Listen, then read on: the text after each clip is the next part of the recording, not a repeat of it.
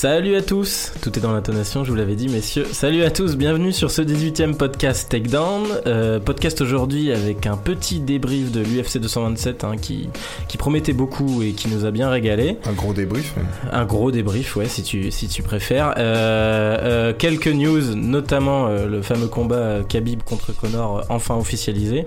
On vous l'avait dit depuis un bout de temps, c'était même le, fier Robin qui nous l'avait spoilé il y a un mois, même si on s'y attendait tous. Hein. Je l'avais même spoilé avant encore peu comme un cheveu sur la soupe. Et puis euh, un petit, enfin quelques previews derrière des, événements à venir. On sera pas trop là en août, donc on va un peu vous annoncer les futurs events euh, et les quelques combats intéressants à suivre jusqu'à jusqu'à fin septembre, euh, notamment en boxe, pas que en, MMA. bon, je tiens à préciser que si aujourd'hui je bouge un peu mon casque et j'ai des fois des mauvais retours, c'est parce que je me suis fait piquer par une une guêpe ce matin, vie ma vie de merde. voilà, Bart était témoin. Barthélémy Bell nous rejoint aujourd'hui. Bienvenue Bonjour, Bart. Je ne suis pas fait piquer Lui, non. Euh, donc voilà, de retour depuis un bout de temps. Hein. Je sais pas, ça faisait quoi euh, Je crois que j'ai fait la première. Ouais, mais non, t'en avais refait une autre entre temps sur Londres, je crois, c'était. J'étais en congé. Euh, donc c'est ta troisième. voilà, il, remplit les trous pour le mois d'août. Mais, mais il est de plus en plus spécialisé, vous verrez. Et Étienne Darro, toujours présent, que vous avez déjà entendu parler. Toujours pas piqué par des guêpes et toujours pas en vacances non plus. Donc voilà, c'est parti pour ce podcast Takedown.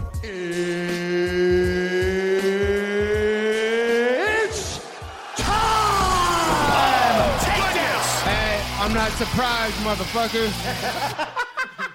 Et on commence du coup tout de suite, messieurs, avec ce gros débrief. Donc c'est pas un petit, euh, ce gros débrief de l'UFC 227 parce qu'il y a pas mal de choses à dire. Euh, bon, la classique, on commence dans l'ordre des combats euh, du main event jusqu'au bout. et donc le fameux TJ Dillashaw, Cody Garbrandt qu'on attendait avec beaucoup d'impatience. La revanche. on rappelle que Dillashaw avait piqué la ceinture à Garbrandt et récupéré son ancienne ceinture avec un gros KO à l'UFC c'était 217 je crois. et là, bah clairement, est-ce qu'il y a rivalité? C'est pas sûr vu la perf. Donc euh, grosse victoire de TJ. Je vais commencer par toi, Étienne. Qu'est-ce que t'en as pensé de cette performance? Bah, je, sais pas si tu te rappelles à l'époque de, de McGregor Mayweather, j'avais dit donc après le combat que McGregor était peut-être pas l'athlète au niveau de son talent. Je parlais notamment de, son cardio. Euh, on sait qu'il y, a toujours des problèmes euh, à ce niveau-là chez lui.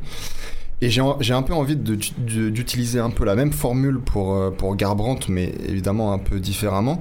J'ai l'impression que son menton, en fait, n'est pas au niveau de ses qualités athlétiques et, et techniques. Euh, j'avais déjà dit euh, la semaine dernière que c'était quelque chose à exploiter pour Dillashaw, même si j'avais pronostiqué plutôt une victoire de, de Garbrandt, mais j'avais exprimé cette inquiétude-là. Et, euh, et l'a parfaitement euh, exécuté en fait. et d'ailleurs, il était, je le trouvais encore meilleur que dans le premier combat. Je trouvais que notamment le, la différence de vitesse, elle était moins, comment dire, marquée en faveur de Garbrandt. Euh, et, voilà, il était parfaitement préparé. Euh, pour moi, il s'impose comme le, meilleur euh, poids coq de tous les temps, puisque je considère qu'il n'a pas perdu non plus contre Dominique Cruz à l'époque. Ouais, je suis d'accord. Ouais, victoire vraiment encore plus marquante que la première. Bart, c'est quelle différence que tu as vu entre ce combat et le premier? Ça s'est fini beaucoup plus vite en plus, et on a senti qu'il doutait encore moins. quoi. C'est ça. Bah ouais, c'est le principal euh, truc que tu peux voir sur le combat, c'est que c'était quasiment le même que le premier combat, mais mm. encore plus rapide. quoi. Toutes les erreurs qu'a fait Garbrandt, il les a fait ici encore plus vite. Euh, les endroits où il est censé être le, être le meilleur, tu vois, c'est les, les, enchaînements de coups dans des espaces un peu restreints, etc.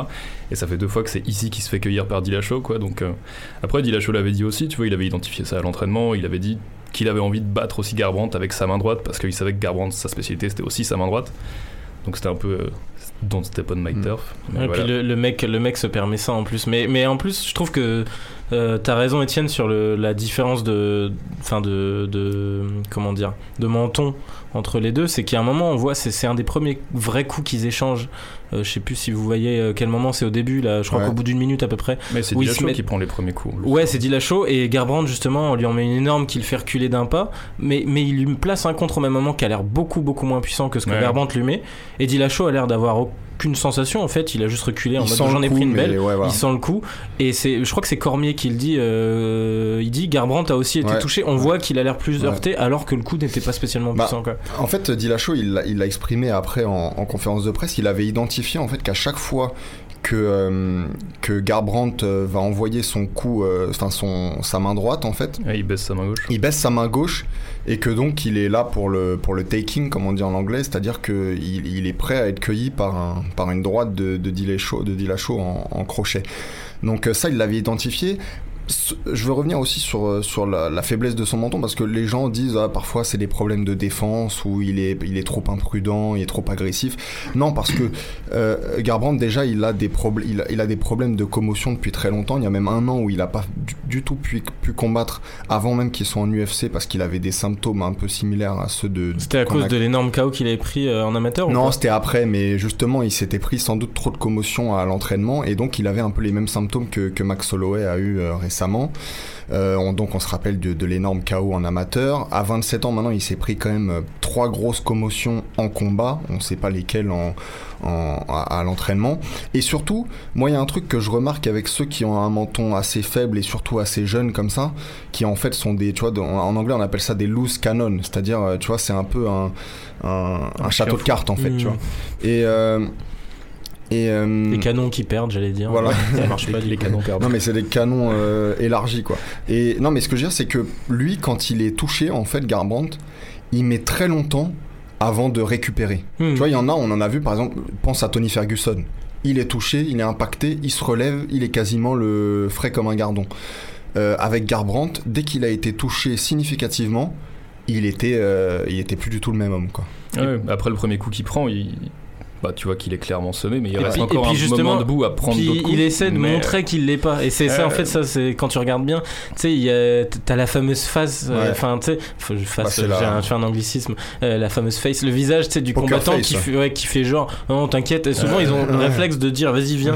Alors que tu vois qu'ils ont les jambes un peu euh, bah, Même après que l'arbitre et arrêter le combat. De toute façon, tu vois, il est encore debout. il a l'air d'être surpris que le mec ait arrêté de combat, alors qu'il bon, il a, pris une, il a pris une belle session. il, prend, il prend un énorme coup de genou alors, aussi bah, contre la cage. Là, alors, par contre, ce qu'on peut pas lui enlever, c'est qu'il a une grande volonté, quoi. Il a une, mmh. un grand cœur, comme on, comme on dit. Donc, euh, donc c'est ce qui l'a fait tenir debout. Là où plusieurs mecs se seraient couchés et auraient attendu que la tempête passe, quoi. Bah après, c'est ce genre de volonté aussi qui fait qu'il a peut-être des symptômes un peu de commotion. C'est ouais, en prenant la tête et t'as la fierté, la grande gueule pour te remettre debout. Et puis, comme tu disais tout à l'heure, Bart, euh, c'est vrai que c'était un peu le copier-coller du premier combat en un round, donc plus condensé. Moi, j'ai vu quand même que, que Garbrandt essayait de faire quelques ajustements en balançant plus de kicks, mais qui avait l'air assez mm. inutile finalement. Il avait l'air de vouloir être plus attentiste, mais il a pas pu s'empêcher finalement de rusher dès qu'il a pu. Euh, donc ça a duré une minute en fait, qu'ils sont un peu attentistes. Et, là où bah, je remets en cause, c'est un truc qu'on disait dans la preview. Euh, euh, moi, j'avais hâte de voir la réaction du mec, voir si ça pouvait clairement devenir une légende de la catégorie après sa première vraie défaite à l'UFC et, et, et, et même sa première défaite tout court en fait à l'UFC euh, lors de leur premier combat. Et là, bon, tu vois la réaction d'un mec qui a pas fait beaucoup d'ajustements, qui fait les mêmes erreurs et qui a l'air en fait très limité dans son panel face à un mec comme Dillashaw qui est aussi complet.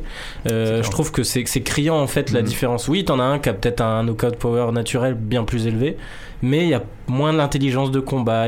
dès qu'il a été heurté, il a, il a plus trop de solutions. Euh.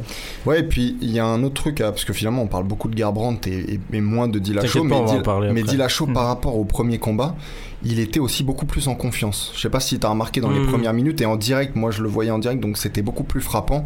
Il était beaucoup plus en confiance, il souriait. Le moment où il hurle face à Bruce Buffer quand il est dans il était assez kiffant. Non mais il, était beaucoup plus en confiance, comme je te disais. Apparemment, enfin comment dire, sa méthode d'entraînement, euh, de, conditioning, là, de, préparation physique, elle marche puisque je te dis la différence de vitesse était moins marquante qu'au premier combat.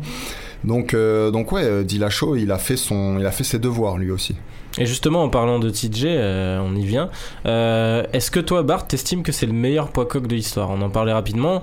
Euh, bon, Étienne, lui, l'a acquis comme, mm. enfin, l'a annoncé comme acquis justement. Est-ce que tu vois un rival pour le moment? Bon, Garbrandt, on va un peu l'oublier du coup. En plus, il est encore jeune. Ouais. Bah, peut-être? C'est ça, ouais. Si j'étais dit la show, en fait, maintenant, le, mec que j'irai chercher, c'est celui qui lui a volé sa ceinture. Euh, c'était en 2016, je crois. En plus, mm. c'était assez euh, controversé. voilà, Moi, le, ouais, bon, Garbrandt, tu vois, c'était, c'est comme Cormier l'avait dit contre John Jones, tu vois, c'est pas vraiment une rivalité à partir du moment où t'as perdu tes deux combats, quoi. Mm. Donc, il n'y a plus vraiment cette rivalité-là. Euh, il a progressé, il nous sort des références ouais. solides. Elle est belle. J'en aurai d'autres pour plus tard. J'ai mes fiches, j'ai mes fiches. Mais non, ouais, j'irai chercher Cruz. C'est lui qui lui a. En fait, c'est par piqûre d'orgueil, ça doit être le seul mec qui doit avoir un peu dans son, dans son champ de vision. Euh, parce que certes, avec euh, Cerudo, là, ils ont parlé de, de, faire un combat euh, pour les deux ceintures, etc. Il n'en empêche pas l'autre en plus, hein, clairement. Ouais, ouais, mais je pense pas que Dillashaw soit trop dans son intérêt de faire ça. Je pense qu'il a meilleur temps d'aller chercher bah, Cruz.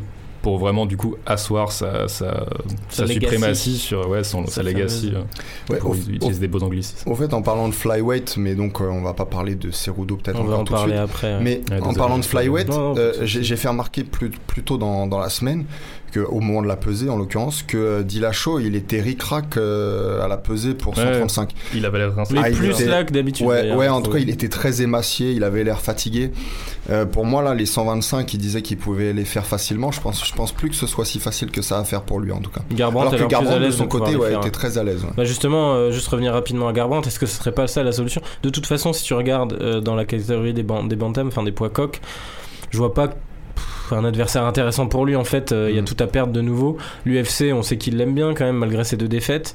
Euh, puis ça reste un combattant solide, hein, même Mm. s'il a pas le menton qui suit. Est-ce que ça serait pas cette solution là, justement descendre en 125 où son menton sera beaucoup moins euh, où il mis en danger. bien plus puissant, c'est ça euh, Est-ce Ouais. qu'il en est capable aussi hein, de Ouais, faire le poids je si pense si que tu regardes bien, il n'y a pas trop de, de punchers en, en poids mouche. Je Ouais. crois même qu'il n'y en y a en a aucun vu, quasiment. puisque Dodson et Lineker euh, sont montés. Mais tu fais bien de dire ça parce que si on le voyait contre un Lineker par exemple, ça pourrait peut-être, peut-être pourquoi pas lui faire trois défaites d'affilée. tu vois. Hmm. Donc pour lui, ouais, je recommanderais euh, d'aller en, en mouche. Au moins essayer quoi. Ouais, Ça Puis, peut ajouter bon. un peu de spectacle à la catégorie aussi. s'il va vois, gagner la ceinture des mouches, euh, pour le coup, euh, le mec euh, finira avec une double ceinture malgré cette double défaite, ça effacera pas mal de choses. Carrément. Même si ça sera pas si évident que ça. C'est tout le mal qu'on lui sait. Mais oui, je suis bien d'accord, moi, avec Bart sur le TJ Cruz. euh, je pense qu'il aurait tout à gagner à réaffronter Cruz, surtout maintenant. Mm. Il a pas combattu depuis un bout de temps. Après, on sait pas dans quelle mesure il va revenir ou pas, Cruz. Bah voilà, on sait pas surtout quand, quand est-ce qu'il va revenir. Euh, les poids à coq aussi, c'est une, une très bonne catégorie puisqu'on sait qu'il y a toujours des types qui montent. Euh, faut pas oublier Marlon Moraes Mm. qui, qui, to- qui Qui toque à la porte. énorme ouais. Euh, faut pas oublier des mecs comme Sean O'Malley, etc., qui, qui sont aussi pas, pas si loin que ça. Donc très vite, il pourrait Tom, Tom avoir- Duquesnoy, bah, un, peu, un peu plus loin, mais pourquoi pas dans quelques années. pour chambrer un Mais peu. Je sais que Tom est- on adore Tom, hein, mais, Mais- c'est vrai que pour le moment, c'est un- il y a un petit cran d'écart. Ouais, pour le moment, c'est pas encore, c'est pas encore ça. Mais, mais ce que je veux dire, c'est que euh, il il y aura toujours des types en fait pour euh, pour rivaliser avec euh, Dillashaw. Donc euh, ça arrivera. Donc voilà, en tout cas, ça a confirmé que cette catégorie. Moi, moi la, la seule déception que j'avais, euh, là c'est vraiment personnel sur, euh, sur le résultat, l'issue du combat, alors que je pense que je préfère Dillashaw, il me saoule un peu Garbrandt. c'est que t'avais parié des sushis sur la victoire de Garbrandt. et Non, coup, même t'es en train pas. de les voir s'éloigner. Même pas, on n'a pas commencé pas officiellement, c'est en Mais septembre. tu, mais si t'as écouté l'émission de la semaine dernière, tu vois que j'étais déjà pas loin sur Cerudo et sur Dillashaw, même si T'as hésité, Cerudo, t'as ouais. pas osé te mouiller. Et s'il y avait eu les sushis en jeu, t'aurais peut-être plus osé. Peut-être, te ouais, mouiller. peut-être. Mais euh, et ça aurait été un joli coup, j'aurais accordé un point bonus pour ça. en plus. Un Mais, euh, Attends, t'as vu eh, Ouais, parce que ça. parce que finalement, je me suis rappelé des, des bons coups que j'avais fait toutes ces dernières, euh, enfin ces dernières années, si j'ose dire. Faut pas oublier Ro- Rosna Mayunas, je l'avais. Euh, Enfin, tout tout cela, quoi, tu vois, les les Ouais, il y en a des milliers, hein, les un. Whittaker, les ouais, non mais et Whittaker Ouais, je contre sais. Romero, euh, etc. Enfin, il y en a y en a des tonnes. Mais euh, non, mais en tout cas, euh, du coup, j'ai oublié ce que je voulais dire. Ah oui, dans cette catégorie-là, ouais. Donc ma déception, c'est juste de se dire euh, que vu que Garbrandt perd une deuxième fois, on reverra pas un troisième combat entre les deux. Et même si j'adore le 109, ce combat-là, en fait, t'as la garantie, Mm. tu le vois, que ça sera cool, quoi. Ouais. Euh, là, Ouais. c'était aussi autant la régalade que le premier. C'est des mecs, tu sais, qu'il y aura pas d'attentisme, de, il y aura de la prise de risque directe. Ils ont des styles qui s'opposent bien. Ils- Moi, j'étais même déçu que ça se finisse aussi vite, en fait. J'aurais rêvé parce qu'il restait, quand il le finit, il reste quoi, 45 secondes, je crois. Ouais. Euh, il- Ouais. Le moment où il est debout, je me suis dit, j'aurais bien aimé presque le voir se faire rosser 40 secondes de plus en tenant. Bah, ça aurait été dangereux, je suis d'accord. hein. Juste pour espérer voir une petite suite, tu vois, parce Ouais. que le combat était super excitant. Quoi. Un petit plaisir Donc- un peu masochiste. Ouais, c'est ça. Pour masochiste, surtout Bah, pour lui. après, le problème, par contre, c'est que dans un troisième combat, il aurait plus du tout la même confiance en lui, pour le coup. Oui, c'est clair. Garbrandt. oui, Donc, mais est-ce euh, que du coup il y aurait pas. Non, mais là, je- maintenant, Ouais. il aurait plus aucun intérêt. Je suis d'accord. Ouais, le troisième combat. Mais ça, ça- en fait, ça, ça met un peu fin à cette rivalité qu'on espérait voir euh, monter avec une vrai. revanche gagnée. Une trilogie, on n'aurait pas été content. La, Ouais, la non. mayonnaise n'a pas pris. Donc voilà, euh, voilà pour ce main event euh, et affaire à suivre sur Dillashaw, va-t-il descendre ou pas? Euh, Justement, euh, on en vient au flyweight, au poids mouche et donc euh, l'énorme, euh, l'énorme surprise de la victoire d'Henri Cerudo. Alors énorme, pas si énorme que ça, va nous dire euh, Étienne du coup, mais on peut quand même l'avouer que très ouais, bonne surprise. qui, bah déjà même au niveau tu regardes les, les, les bookmakers bon même si des fois ils font quelques conneries c'était le sur la main card c'était le plus gros underdog hein, Mm. clairement euh, Henri Cerudo donc qui bat Demetrius Johnson par décision partagée décision partagée, on y reviendra, qui a fait un peu débat justement hein, quand on voit les stats du combat et tout. Euh, moi, pour moi, je le donnais vainqueur hein, à la fin euh, après l'avoir regardé. Moi aussi. Euh, mais ouais, vraiment perf impressionnante euh, avec un combat qui, a- qui en plus était haletant quoi dans son scénario, euh, l'évolution, euh, la gestion des deux combattants. euh. Qu'est-ce que vous en avez pensé, messieurs? Qui veut commencer là-dessus? Bart, tu veux commencer? Allez, vas-y, je me lance. J'ai- mes fiches, Je sors mes fiches. Donc, euh, numéro 1. Non, ouais. euh, Il a bah, fait un combat- PowerPoint. C'est ça. J'ai perdu ma souris. Bah, combat très intéressant déjà, et en plus euh, assez impressionnant. Donc, ouais, il y avait. Enfin, c'était cool. Pour le coup, c'est des combats de, de poids mouche qui sont quand même souvent. euh, Bien chiant, ouais, tu peux ouais, le dire. un peu hein. chiant. Oui, c'est vrai que c'est vrai que là c'était c'était très haut niveau, ouais, t'as Ouais, raison. voilà, Bart. les, les combats de poids mouche sont critiqués parce que c'est soit des mecs qui vont vraiment beaucoup au sol, et soit des mecs qui font vraiment tellement vite que c'est assez dur à analyser dans les échanges de coups et les trucs comme ça. Et euh, là, pour le coup, ouais, donc tu parlais des stats que j'ai noté. Alors, 110 frappes à 71 pour Johnson sur le truc. Ah, les stats, elles sont clairement en faveur d'un des deux, mais c'est Ouais, là où c'est intéressant à En analyser c'est ça, Johnson a frappé beaucoup et a touché beaucoup plus que Cerudo. Mais par contre, ouais, Cerudo a amené 5 fois euh, Johnson au tapis sur 14 tentatives, Et etc. et t'as regardé sur une- les stats en plus parce que ça il le disait euh, c'était intéressant Cormier Euh, pour lui il y en avait beaucoup plus que ça de sécuriser de takedown Ouais. Il dit qu'il y en a plusieurs qui sont pas comptabilisés euh, c'était au troisième round je Ouais, crois parce qu'il dit ça très peu de temps aussi. voilà parce qu'il se n'arrive pas à le maintenir bien aussi, euh, quoi. mais, mais, mais pour lui ça restait des takedowns quoi. Petite parenthèse juste sur les stats de coups donnés, euh, coups envoyés, etc. Euh, déjà, le, le MMA, comme les autres sports de combat, c'est jugé sur le round. Mhm. Donc, si tu veux, c'est pas en fait le, le- Ouais, c'est la compliqué. totalité des coups Ouais, qu'il faut, analyser, mais round truc, par round. Et deuxièmement, évidemment, et ça c'est surtout dans le cas de combattants comme euh, Demetrius Johnson, c'est qu'il y a beaucoup de coups qui sont qui touchent Hmm. soi-disant, Ouais, mais mais, qui en réalité touchent, euh, tu vois, voilà, Point ils sont- fighting, comme voilà, c'est ça ouais. exactement. donc du coup vas-y continue de nous sortir tes Et stats ouais, moi, je trouve que ça se joue vraiment sur le quatrième round parce que c'est là que Cerudo arrive justement à maintenir son takedown et qu'il le maintient au, au sol, euh, Mm. dos au sol, contre quasiment la- toute la deuxième moitié du round. Quoi. Donc, ouais, la victoire, elle se joue clairement là. Et euh, après, ouais. J'ai regardé le combat en entier. Bon, du coup, je l'ai maté le lendemain, donc je m'étais fait spoiler le résultat, donc je savais. ah tu que- savais le résultat toi Je savais le résultat, ouais, j'ai pas Ah, été assez malin. Les vrais, toute quoi. la nuit, euh, blablabla. Ouais, voilà, donc je savais qu'il gagnait. Mais même en le sachant, je suis d'accord avec la, la décision des Parce qu'après, ça peut orienter aussi du coup. Je Mais moi, en tout cas, en l'ayant regardé sans regarder le résultat, je l'ai pas vu en direct, mais j'ai vu le- au réveil sans savoir aucun résultat. Tu le donnais Euh, gagnant quand même. Quoi. Ouais, moi je le donnais. euh, en fait, je le donnais deux rounds partout euh, en début de Mm. cinquième. Moi aussi. Euh, et, et le cinquième, pour moi, il y a vraiment pas photo quoi. C'est que t'as un Johnson qui a perdu confiance après le- la mise au sol de la fin du quatrième round, qui, qui bizarrement, on n'a pas l'habitude de le voir comme ça. Il a l'air un, il a peu en perte de vitesse. ouais. Alors Il que Johnson, il est connu aussi pour avoir un volume de coups qui baisse pas au fur et à mesure du combat. vitesse. Et là, il y a un moment où moi j'ai eu peur justement qu'ils prennent le dessus sur ce côté. Enfin, j'ai eu peur, non, parce que j'adore Johnson, mais, mais euh, Cerudo à un moment avait l'air d'être plus, plus en dedans. C'est vers le troisième round où on sent qu'il a un petit, une petite baisse de régime. Mm. On sait qu'il a pas l'habitude en plus des. Enfin, c'était la première fois, je crois, qu'il faisait des 4 et 5e round, euh, Cerudo. De, de- C'est possible, ouais. Ouais, parce que c'était combat, ces combats c'était fini plus tôt, ceux qui avaient été en main event. Mais pourtant, tu le sens bien monter en puissance aussi. Et finalement, derrière, au euh, quatrième, il est solide, euh, quoi. le mec en fait que- a juste laissé ouais. passer un peu l'orage. Alors, il faut rappeler quand même que le premier round était un peu lunaire Ouais, euh, pour Ah ouais, Cerudo. ouais. Il y avait une espèce de de non cheville, ouais. Bah, il en a alors- pas reparlé. Alors moi, moi en direct, et j'étais comme euh, Joe Rogan et Daniel Cormier, je me disais mais attends, il y a, il y a une blessure déjà existante en fait. Ouais. Il n'arrive pas dans ce combat à 100%. Moi, je me suis dit que c'était fait le truc de Michael Chandler à l'époque, le ACL. oui, le fameux. euh, C'est le... nerf qui se bloque. Ouais, et ouais. euh, Chandler avait combattu trois rounds comme ça et finalement il Ouais, avait dû abandonner. Mais, mais alors, mais alors euh, au fur et à mesure que le round avance, ça a l'air d'aller mieux. Donc on se dit bon, mais c'est quand même euh, très étrange. Donc à ce moment-là, je me disais ok, il est, il est pas à 100%. Lui après le combat, il a dit que en fait euh, c'était le, le low kick de, euh, de Johnson qui l'avait affecté. Mm. que ça Ah avait oui touché un nerf ou un, ou un tendon et que ça l'avait affecté pendant quelques, quelques Ah, minutes. parce que moi je trouve que ça dégageait la réaction d'un mec qui avait déjà une blessure à ça, qui Bah, l'avait c'est- guéri et ce- il a eu une frayeur sur le C'est ce premier qu'on pensait tous euh, au départ en fait, mais apparemment c'était pas tellement ça. Et puis après, il faut le dire, en fait, il a gagné ce combat aussi parce que c'était une performance très équilibrée en striking. On sait qu'il a Mhm. progressé, même si encore une fois, moi je pense que dans ce combat, il n'était pas son meilleur. Je l'ai déjà vu euh, plus fort, euh, notamment on en parlait contre Wilson Race, en tout cas debout.